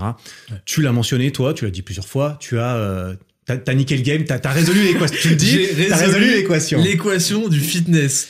Et, et là, et là où ça m'intéresse à ce niveau-là, c'est que j'ai eu des, des réflexions euh, personnelles assez similaires il y a quelques années où je me suis dit, OK, j'ai résolu l'équation de euh, de ma relation avec mon corps, de ma vision avec moi-même. Je dis, j'adore mon corps, je suis trop content. Si je veux plus de muscles, je peux y arriver sans Ouais. souci. Si je veux moins, euh, si je veux être plus sec, euh, oh bah voilà, rendez-vous dans trois semaines, easy, le, le- le- le taf sera fait, il y a pas de souci. Ouais. Et moi ensuite j'ai développé un peu quelque chose de, je me dis, ok, bah j'ai envie de, de me renouveler, d'aller chercher quelque chose d'autre, d'aller un petit peu plus dans le côté compétition, un petit peu plus dans le côté, euh, ok, bah typiquement mon raisonnement ça a été maintenant je maîtrise l'apparence de mon corps, maintenant j'ai envie d'apprendre par exemple à maîtriser mon corps dans l'espace et à aller un petit peu plus loin et euh, enfin plus loin à euh, développer d'autres choses. Et je voulais savoir si toi, tu as l'impression que c'est quelque chose qui va arriver, étant donné que tu es quelqu'un de compétitif, que je pense que tu te fais confiance pour obtenir les résultats s'il y a quelque chose qui te, qui te donne envie. Ouais. Est-ce qu'il y a d'autres pratiques du sport au-delà de l'aspect muscu où aujourd'hui c'est plus complémentaire à ta vie, c'est plus une histoire de, évidemment, très... En fait, toutes les fondations sont, sont là. Ouais. Il y a, il y a tout. Il y a la santé, il y a l'apparence, il y a la confiance, il y a tout ça. Ouais. Est-ce que tu te vois partir dans un truc un peu performance? Tu te vois partir dans une nouvelle euh, discipline euh, En fait, tout dépend de à l'enjeu. terme? Tout dépend de l'enjeu. Parce que la réalité, c'est que moi, je veux être rentable, pas au sens euh, entreprise, Mm. mais au sens ma vie. Si je la considère comme une entreprise, je veux être rentable. Mm. C'est-à-dire que je veux faire la chose qui va pimper le plus possible ma vie dans son actualité. Mhm. Tout dépend de l'enjeu. Si demain, il y a les Jeux Olympiques des youtubeurs ou de je sais pas quoi qui s'organisent et qu'on est prévenu six mois, un an à l'avance, et que euh, il y a vraiment un truc à aller chercher, Mhm. on va faire en sorte d'aller le chercher. tu vois ce que je veux dire intéressant. Donc, intéressant. Actuellement, euh, ce qu'il faut aller chercher, je l'ai avec euh, ma, mon approche actuelle. Donc, j'ai pas cette attraction pour quelque chose de nouveau. Tu vois, toi, tu fais beaucoup de marathons et tout. J'ai pas cette attraction pour ça. C'est actuellement, en tout cas. Euh, j'ai pas cette attraction pour. euh, j'ai un moment une attraction pour développer un cardio de bâtard euh, très intense, etc. euh, en faisant, euh, en étant capable d'enchaîner des, exercices très difficiles pendant plusieurs minutes et tout, avec euh, 30 secondes de repos et reprendre la boucle, etc. Tu vois, c'est ce qui avait donné euh, naissance à ce que j'ai appelé Raptor Daily. Aujourd'hui, cette euh, ambition-là, j'ai accompli des choses que je trouve vraiment pas mal. Elle est passée et je- là, mon objectif, c'est juste de pimper ma vie et de me focaliser aussi sur mes entreprises, sur Raptor Coaching Pro et sur Raptor Nutrition. Et ça demande énormément de travail, je pense que je sais très bien. Et, et, euh, et pour pimper ces trucs-là, qui sont vraiment ma priorité, euh, parce que j'ai vraiment envie, j'ai cette responsabilité depuis que mon fils est né, d'avoir cette famille, de pouvoir, euh, de pouvoir la loger dans un bon, bon endroit qui me rend fier, Mm. de rendre fier mes proches et d'être, de, de, de mettre à, à l'abri la daronne, comme on dit, tu vois. ouais. Et ben, je fais en sorte que le fitness et la nutrition soient au service de ça et, et m'aident à être super professionnel, super productif dans ces domaines-là. Donc pour l'instant, je ressens pas l'envie de d'aller plus loin, d'aller voir autre chose, d'aller dans des nouvelles disciplines, etc. Mais tu sais, on fonctionne par phase Mhm. et c'est possible. c'est possible qu'un jour, je vais me lancer un nouveau challenge, tu vois. D'accord. Donc tu peux te voir euh, un jour euh, te dire bon allez, commence à se faire chier, on commence à être un peu confortable Bah ouais. dans, dans la routine. Bah, tu Qu'est-ce qu'on va exploser? tu vois, il y a un truc, il y a un truc. C'est comme ça que j'ai découvert euh, ta chaîne plus ou moins. Ok. Je me suis dit, mais ce mec est un, est un fou furieux en fait. je crois que t'es pas au courant. J'apprécie, j'apprécie. Je, je pense que tout le monde va, va être d'accord avec moi. je regarde euh, mes recommandations YouTube. je fais du storytelling. je regarde mes recommandations YouTube. Je vois une miniature euh, avec un iceberg. Et je vois Ah. un être humain dedans. Hmm. Euh, je suis allé plonger dans euh, moins 50 degrés. Bon. C'était à peu près ça le nom, Ouais, le nom de la vidéo. Vrai. Je fais, attends, c'est qui ce malade? La vidéo magnifique. La réalisation magnifique. Faut, faut dire la vérité. J'étais très fier de cette vidéo. ouais. Je regarde la vidéo. Au début, tu commences avec des douches froides et tout. Bon, déjà, c'est c'est une étape euh, inatteignable pour euh, beaucoup de gens. Ouais, mais là c'était le début. Là. On commence avec les douches froides. Tu sais, tu vois en plus le. Enfin, c'était bien fait, ça t'a pris du temps, tu vois. C'était vraiment euh, stylé. Et puis ensuite, il y a des. y a- je me souviens plus des étapes, mais les étapes étaient de plus en plus ridicules. Je me mais qu'est-ce qu'il fait? Je me dis, Tu sais, pourquoi tu vas pas dans un sauna toi? Mhm, mhm, mhm. Et en fait, ça, c'est un challenge de fou. Et j'aimerais bien un jour faire un truc du genre, tu vois. Et là, euh, je te vois faire un trou dans la glace et tout. Qu'est-ce qu'il veut? Déjà, t'es allé à pied euh, en, slip. Il y a des mecs qui passaient en triple manteau. Tu fais bonjour. je me dis, mais qu'est-ce qui se passe? Et Qu'est-ce qu'il qu'est-ce qu'il veut, ce mec? Et là, je me dis, mais qu'est-ce qu'il est en train de faire et tout? Il, il va dans le trou avec l'eau à, à moins 50 000 degrés. Et, mais, mais gros, t'as gagné un respect de fou furieux sur la planète entière. Tout le monde la boucle. Tu vois, le but dans la vie, c'est que tout le monde la ferme. Ça, j'ai oublié de le dire. Aujourd'hui, commencer par le, ça. le- voilà, voilà. le but dans votre vie, les gars et les meufs, c'est que monde la boucle. C'est super important. Et quand tu fais ça, tout le monde la boucle. Ils vont dire quoi, les gens? Ils vont dire quoi? Ils vont faire combien de threads? Ils vont faire combien de threads euh, sur euh, ces, losers De Gros, t'as sauté dans... T'es allé te mettre dans un... Dans un c'est le truc le plus con euh, qui existe, tu vois. Enfin, je veux dire, t'es pas un poisson. t'es Ouais, pas un poisson de- d'eau d'eau euh, glaciale. T'es arrivé, t'as pris des mois pour te préparer, pour travailler là-dessus, pour aller par palier, ce qui est la définition de, de- du succès quand on veut a- a- achiever euh, n'importe quoi dans la vie. Et tu l'as, t'as, transféré ça de la muscu à l'entrepreneuriat, Mhm, à n'importe quoi, tu l'as montré. T'as construit ça étape par étape par étape. Tu finis, pff, tu finis comme, comme un, le dernier des, des fous furieux à faire un trou dans la glace et à aller dedans. Genre, l'instinct d'être humain ne fait pas ça. Vous comprenez ou pas? Le mec va à l'encontre de, de l'instinct d'être humain. Et, il fait, et franchement, c'était un truc de ouf. Tu vois, donc je, je sais plus pourquoi j'ai raconté ça. Euh, mais on parlait de challenge, ouais. Ouais, de, de nouveaux challenges dans, Et- dans ta et- vie. et ça, euh, c'est stylé de ouf. Pourquoi- ouais, s'il y a un truc que je kifferais faire, c'est ça. Ok. Ça, spécifiquement, tu dis Mais ça va me saouler parce que moi, Parce si tu je- prends des douches froides, j'ai cru entendre. Euh, euh, oui. Tu es partisan de la douche froide. Oui, oui, oui. Alors oui, euh, si on prend la douche froide après l'entraînement, ça, Oui, euh, ça empêche Ça va euh, euh, atrophier l'inflammation, Oui. euh, de le, donc ça empêche la surcompensation. Ouais, Oh, je suis à ouais. 7% de Il y a une body différence fat. entre, il y a une différence entre s'asperger d'eau tiède pendant 3 secondes et se mettre dans un vrai bain glacé. Ouais, en plus. Euh, ouais, les gens font l'amalgame entre En je prends une petite douche vite fait froide après l'entraînement et je vais faire comme euh, Kobe Bryant avec 10 minutes de bain à Ouais, 0 degré. C'est pas la même, le Non, même. euh, Puis si je veux dire aux gens, euh, oui, on va vous dire que le truc optimisé, c'est de prendre une, une douche chaude après entraînement. Et si vous voulez prendre un truc froid, faites-le le matin. Ouais. Ça suffit, ça suffit. Le matin, vous vous réveillez même pas. Donc commencez pas à me raconter que vous allez faire une douche froide à 0 degré, euh, tu sais, dès 6 heures du mat. Donc voilà, moi je le fais après la salle, tranquille, tu vois. Euh, J'ai pas envie de me prendre la tête. euh, oui, d'après une étude, je sais pas quoi. Raconte pas ta vie, 7% de body fat, what color is your body fat, etc. et sur Dexascan, etc. Donc, euh, donc ouais, je prends des douches froides, mais attends, c'est, euh, c'est, dire, de la flûte, hein. Par rapport à, à se jeter dans un lac glacé, c'est de la flûte, hein. Mais ouais, là, là où je veux venir, c'est- l'idée, c'est évidemment pas de, de, de parler de, de ça ou de moi, c'était plutôt de, me, de, de voir sur toi tes prochains objectifs. Donc là, tu es vraiment plus concentré à fond. Je veux beaucoup de choses qui vont complémentarité mes objectifs premiers dans ma vie, qui sont plus d'un point de vue carrière, pro, Là, je suis en gros développement professionnel. Je me professionnalise à fond. Je pense que les gens le voient. Ouais. Tu vois, j'ai fait un nouveau site. J'ai fait euh, euh, avec des visuels, des vidéos, tu vois, qui sont. Tu sens qu'il y a du travail. Alors, je m'inspire du marketing américain parce que les mecs sont quand même à un niveau au-dessus. Euh, je fais pareil, j'ai Ouais. l'impression que tous ceux qui pèsent aujourd'hui dans n'importe quel domaine, ils prennent chez les Américains Ah. parce qu'ils ont en avant sur tout. Tu vois, le mot marketing est un gros mot en France parce que c'est associé à des gens qui essayent de t'enculer. Mm. Parce que par définition, d'après eux, si tu fais du marketing, tu vois, normalement, si t'avais un bête de truc, t'as pas besoin de le vendre. C'est ça. C'est connu.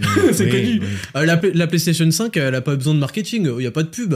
Euh, faut se renseigner en allant toquer chez le mec qui l'a inventé, euh, tu sais, le directeur de Sony. Mhm. Euh, elle sort quand? Demain? Ah ouais, ok, ça marche. Non, non, fils de pute, il y a 300 millions d'euros investis pour le marketing parce que le produit il déchire. J'ai pas la Play, je suis un, un suceur de Nintendo. Pareil, pareil.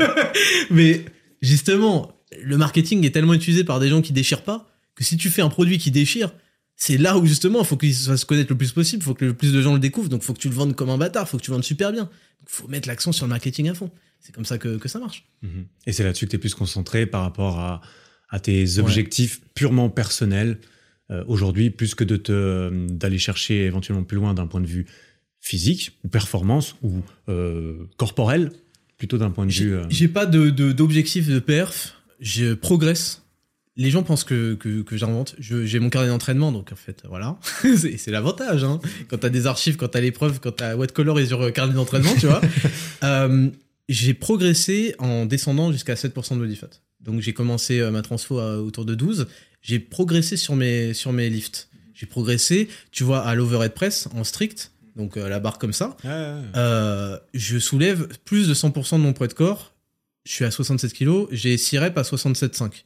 Et donc là, je suis monté à 70, ce qui est un palier de fou, tu vois.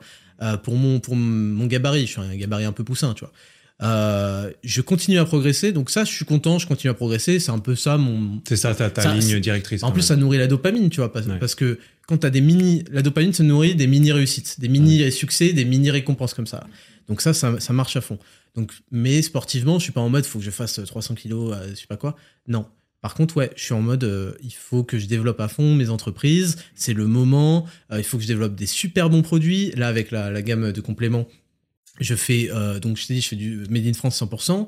Euh, on a fait une nouée elle est juste magnifique. Elle est native isolate avec du lait qui vient des vaches normandes, tu vois, qui brodent de l'herbe, donc d'extrêmement bonne qualité. Je veux sortir que des bêtes de produits parce qu'ils finissent dans ma cuisine.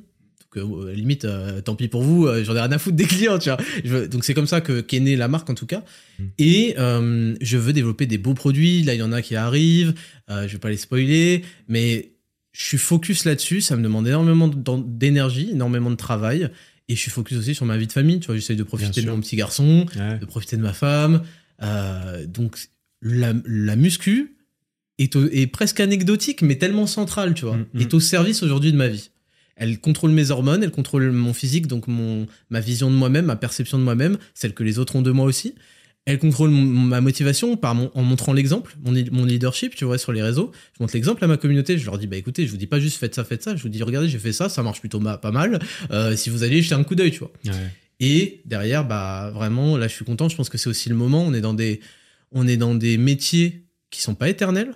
Et il y a des moments où il faut savoir, la vie est faite d'opportunités et beaucoup de gens les laissent passer sans s'en rendre compte. Non, il faut les saisir, il faut faire le taf, il faut le faire à fond. Quand euh, on, a la chance d'avoir lancé une fusée, il faut, euh, il faut continuer à alimenter le moteur, tu vois. Mhm. Très important. Mais ça veut quand même dire, j'ai entendu, hein, j'ai entendu, ça veut dire si quelqu'un venait une fois à, organiser les Jeux Olympiques des, les Jeux Olympiques des youtubeurs, c'est-à-dire je peux, je peux t'écrire. Ça dépend de la mise. Ça, dépend de la mise. De Ça dépend de la récompense. De la récence, non, évidemment. que je sacrifie euh, une partie mais, de ma euh, vie. Non, je te, je te dis pas que tu devrais accepter. Je te dis que ça vaudrait la peine de t'envoyer une invitation. Tu pourrais être intéressé, tu vois. Ouais. On bien sûr, bien sûr. bien sûr.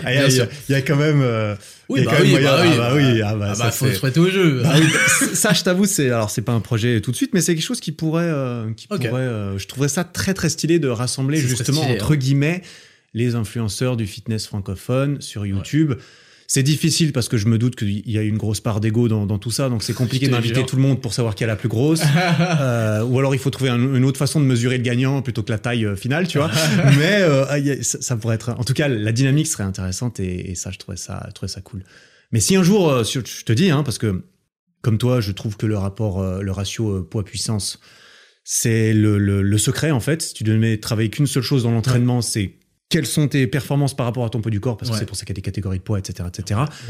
Euh, si un jour tu as envie de, cultiver le, rapport poids-puissance encore plus avec un peu de street workout, etc. Parce ah que là, niveau poids-puissance, on est dans un niveau. Euh, là, je peux dire que je lui mettrais sérieusement. S'il y avait un, truc qui mixait un peu tout, mm-hmm. je me dirais, bon, euh, il faut que tu encules tout le monde. je, pourrais te faire confiance pour, pour tout donner en tout cas à ce niveau-là. Tout donner en tout cas, ouais. Je pense. Ouais. Ben écoute Ismail, ça fait méga plaisir de t'avoir eu. L'épisode était quand même plutôt euh, dodu et coriace, mais euh, ça faisait un moment que je regardais ce que tu faisais. Moi, j'aime beaucoup tout ton discours de responsabilisation. Bah, beaucoup des choses qu'on a abordées aujourd'hui, ça me parle énormément et euh, et, c'est pour ça que je trouve aussi de la motivation dans, dans ton discours, tout simplement, que je trouve très bon de, de, ce point de vue-là. Après, je sais pas à quel point les gens peuvent faire des amalgames entre OK, j'aime bien une partie de ce qu'il dit, mais est-ce que ça veut dire bah, que je cautionne tout, tu vois? Bon, voilà, bah, ça c'est autre chose. Encore heureux que on peut aimer que ce que quelqu'un dit une fois, ce que quelqu'un dit euh, le jour, euh, et peut-être la veille on n'était pas d'accord avec euh, le truc. Hmm. En fait, c'est normal. Hein. Personne n'est à 100% en symbiose avec les autres. On est toujours obligé de préciser, tu sais. Ouais, je suis pas bah, d'accord avec tout ce qu'il dit, mais je obligé de le dire, tu vois. C'est la base, tu vois. Non, mais tu as, raison, mais parce que tu sais sur Internet. Bah justement, on connaît un petit peu. moi, je connais pas autant que toi, mais. Mais c'est la base. Il faut que les gens comprennent. Il y a des choses, des, des, mecs, je trouve c'est génial ce qu'ils disent dans tel domaine. Dans d'autres, je fais quand même un, un peu, ça, c'est pas exactement ce que je pense, tu vois c'est encore heureux que euh, on est sur différents sons de cloche. Ouais. Bah tout ça pour dire c'était un plaisir de d'avoir pu te rencontrer aussi, c'est la première fois qu'on se voyait aujourd'hui et euh, d'avoir eu cette discussion, j'espère que ça aura plu à toutes les personnes qui ont écouté, ne pas hésiter à partager, à communiquer dans leur espèce, qu'on en a pensé grave. dans l'espace commentaire. Grave. Et de poser évidemment un bon gros 5 étoiles sur Spotify et de s'abonner sur la chaîne YouTube parce que le podcast est sur YouTube. Est-ce que toi, un truc, euh, une question vite fait, t'as pas l'intention toi de filmer, commencer à filmer tes podcasts juste pour éventuellement propager, euh, utiliser l'algorithme de J'y ai pensé et en fait le setup et tout me fait tellement chier. c'est chiant, c'est chiant. Que je sens que ce serait l'élément, tu sais que moi je veux, Exactement. toutes les frictions pour avoir des choses efficaces. Je sens que ce serait l'élément qui ferait que je serais moins régulier. Aujourd'hui je fais un, je fais quatre épisodes parfois par semaine. Mhm. Euh, ça, je l'aurais pas si je devais à chaque fois faire euh, tout un taf supplémentaire de traitement de l'image, blablabla. Les gens se rendent pas toujours compte. Exact. Euh, donc, je préfère être régulier, faire ce que j'aime, détendu, que me rajouter des éléments qui vont peut-être me faire échouer. Mhm. D'ailleurs, c'est toute mon approche de la vie, du fitness et tout. Tu vois. La loi de Pareto, encore et encore et toujours. encore. Exactement. Bah écoute, merci encore pour tout ça. Et puis euh, peut-être qu'on pourra te, te retrouver sur le podcast euh, une fois dans, dans le futur. Mais c'était Ouais. déjà une bonne, euh, une bonne entrée en matière sur, euh, sur le personnage pour ceux qui Oui, connaissaient bah, pas, on dira. Merci pour ton invitation. Euh, laissez 5 étoiles sur euh, Spotify. T'es sur d'autres plateformes? Partout. Sur toutes les plateformes. Podcast, voilà. toutes les Vous plateformes. pas de questions. 5 étoiles. Mettez un pouce bleu euh, sur la vidéo sur YouTube. Arrêtez d'écrire des commentaires imbéciles. parce que franchement, ça. Disclaimer de fin. Non, mais vous perdez votre. Honnêtement, vous perdez votre temps. Euh, moi, ma vie est stylée. Euh, qui est le commentaire, qui est pas le commentaire. Discutez de manière intelligente. Si vous êtes d'accord, si vous n'êtes pas d'accord. Si vous aimez mon approche, si vous aimez l'approche d'Eric, si truc. Franchement, tout le monde vous regarde et se moque de vous. Quoi. Quand vous laissez de la merde en commentaire, c'est pas très intelligent. C'était le mot de fin. Voilà. Merci encore. à très bientôt. Ciao. Bon, t'as officiellement atteint la fin de cet épisode. Félicitations. Si le podcast te plaît, n'hésite pas à me le faire savoir en lui mettant 5 étoiles sur Spotify et Apple Podcast et en t'abonnant pour ne rien rater. Et ça, tu peux le faire là, maintenant, en sortant ton téléphone. Ça prend 5 secondes, tu vois. Merci beaucoup pour ton attention. J'apprécie énormément. Passe une belle fin de journée et à très bientôt.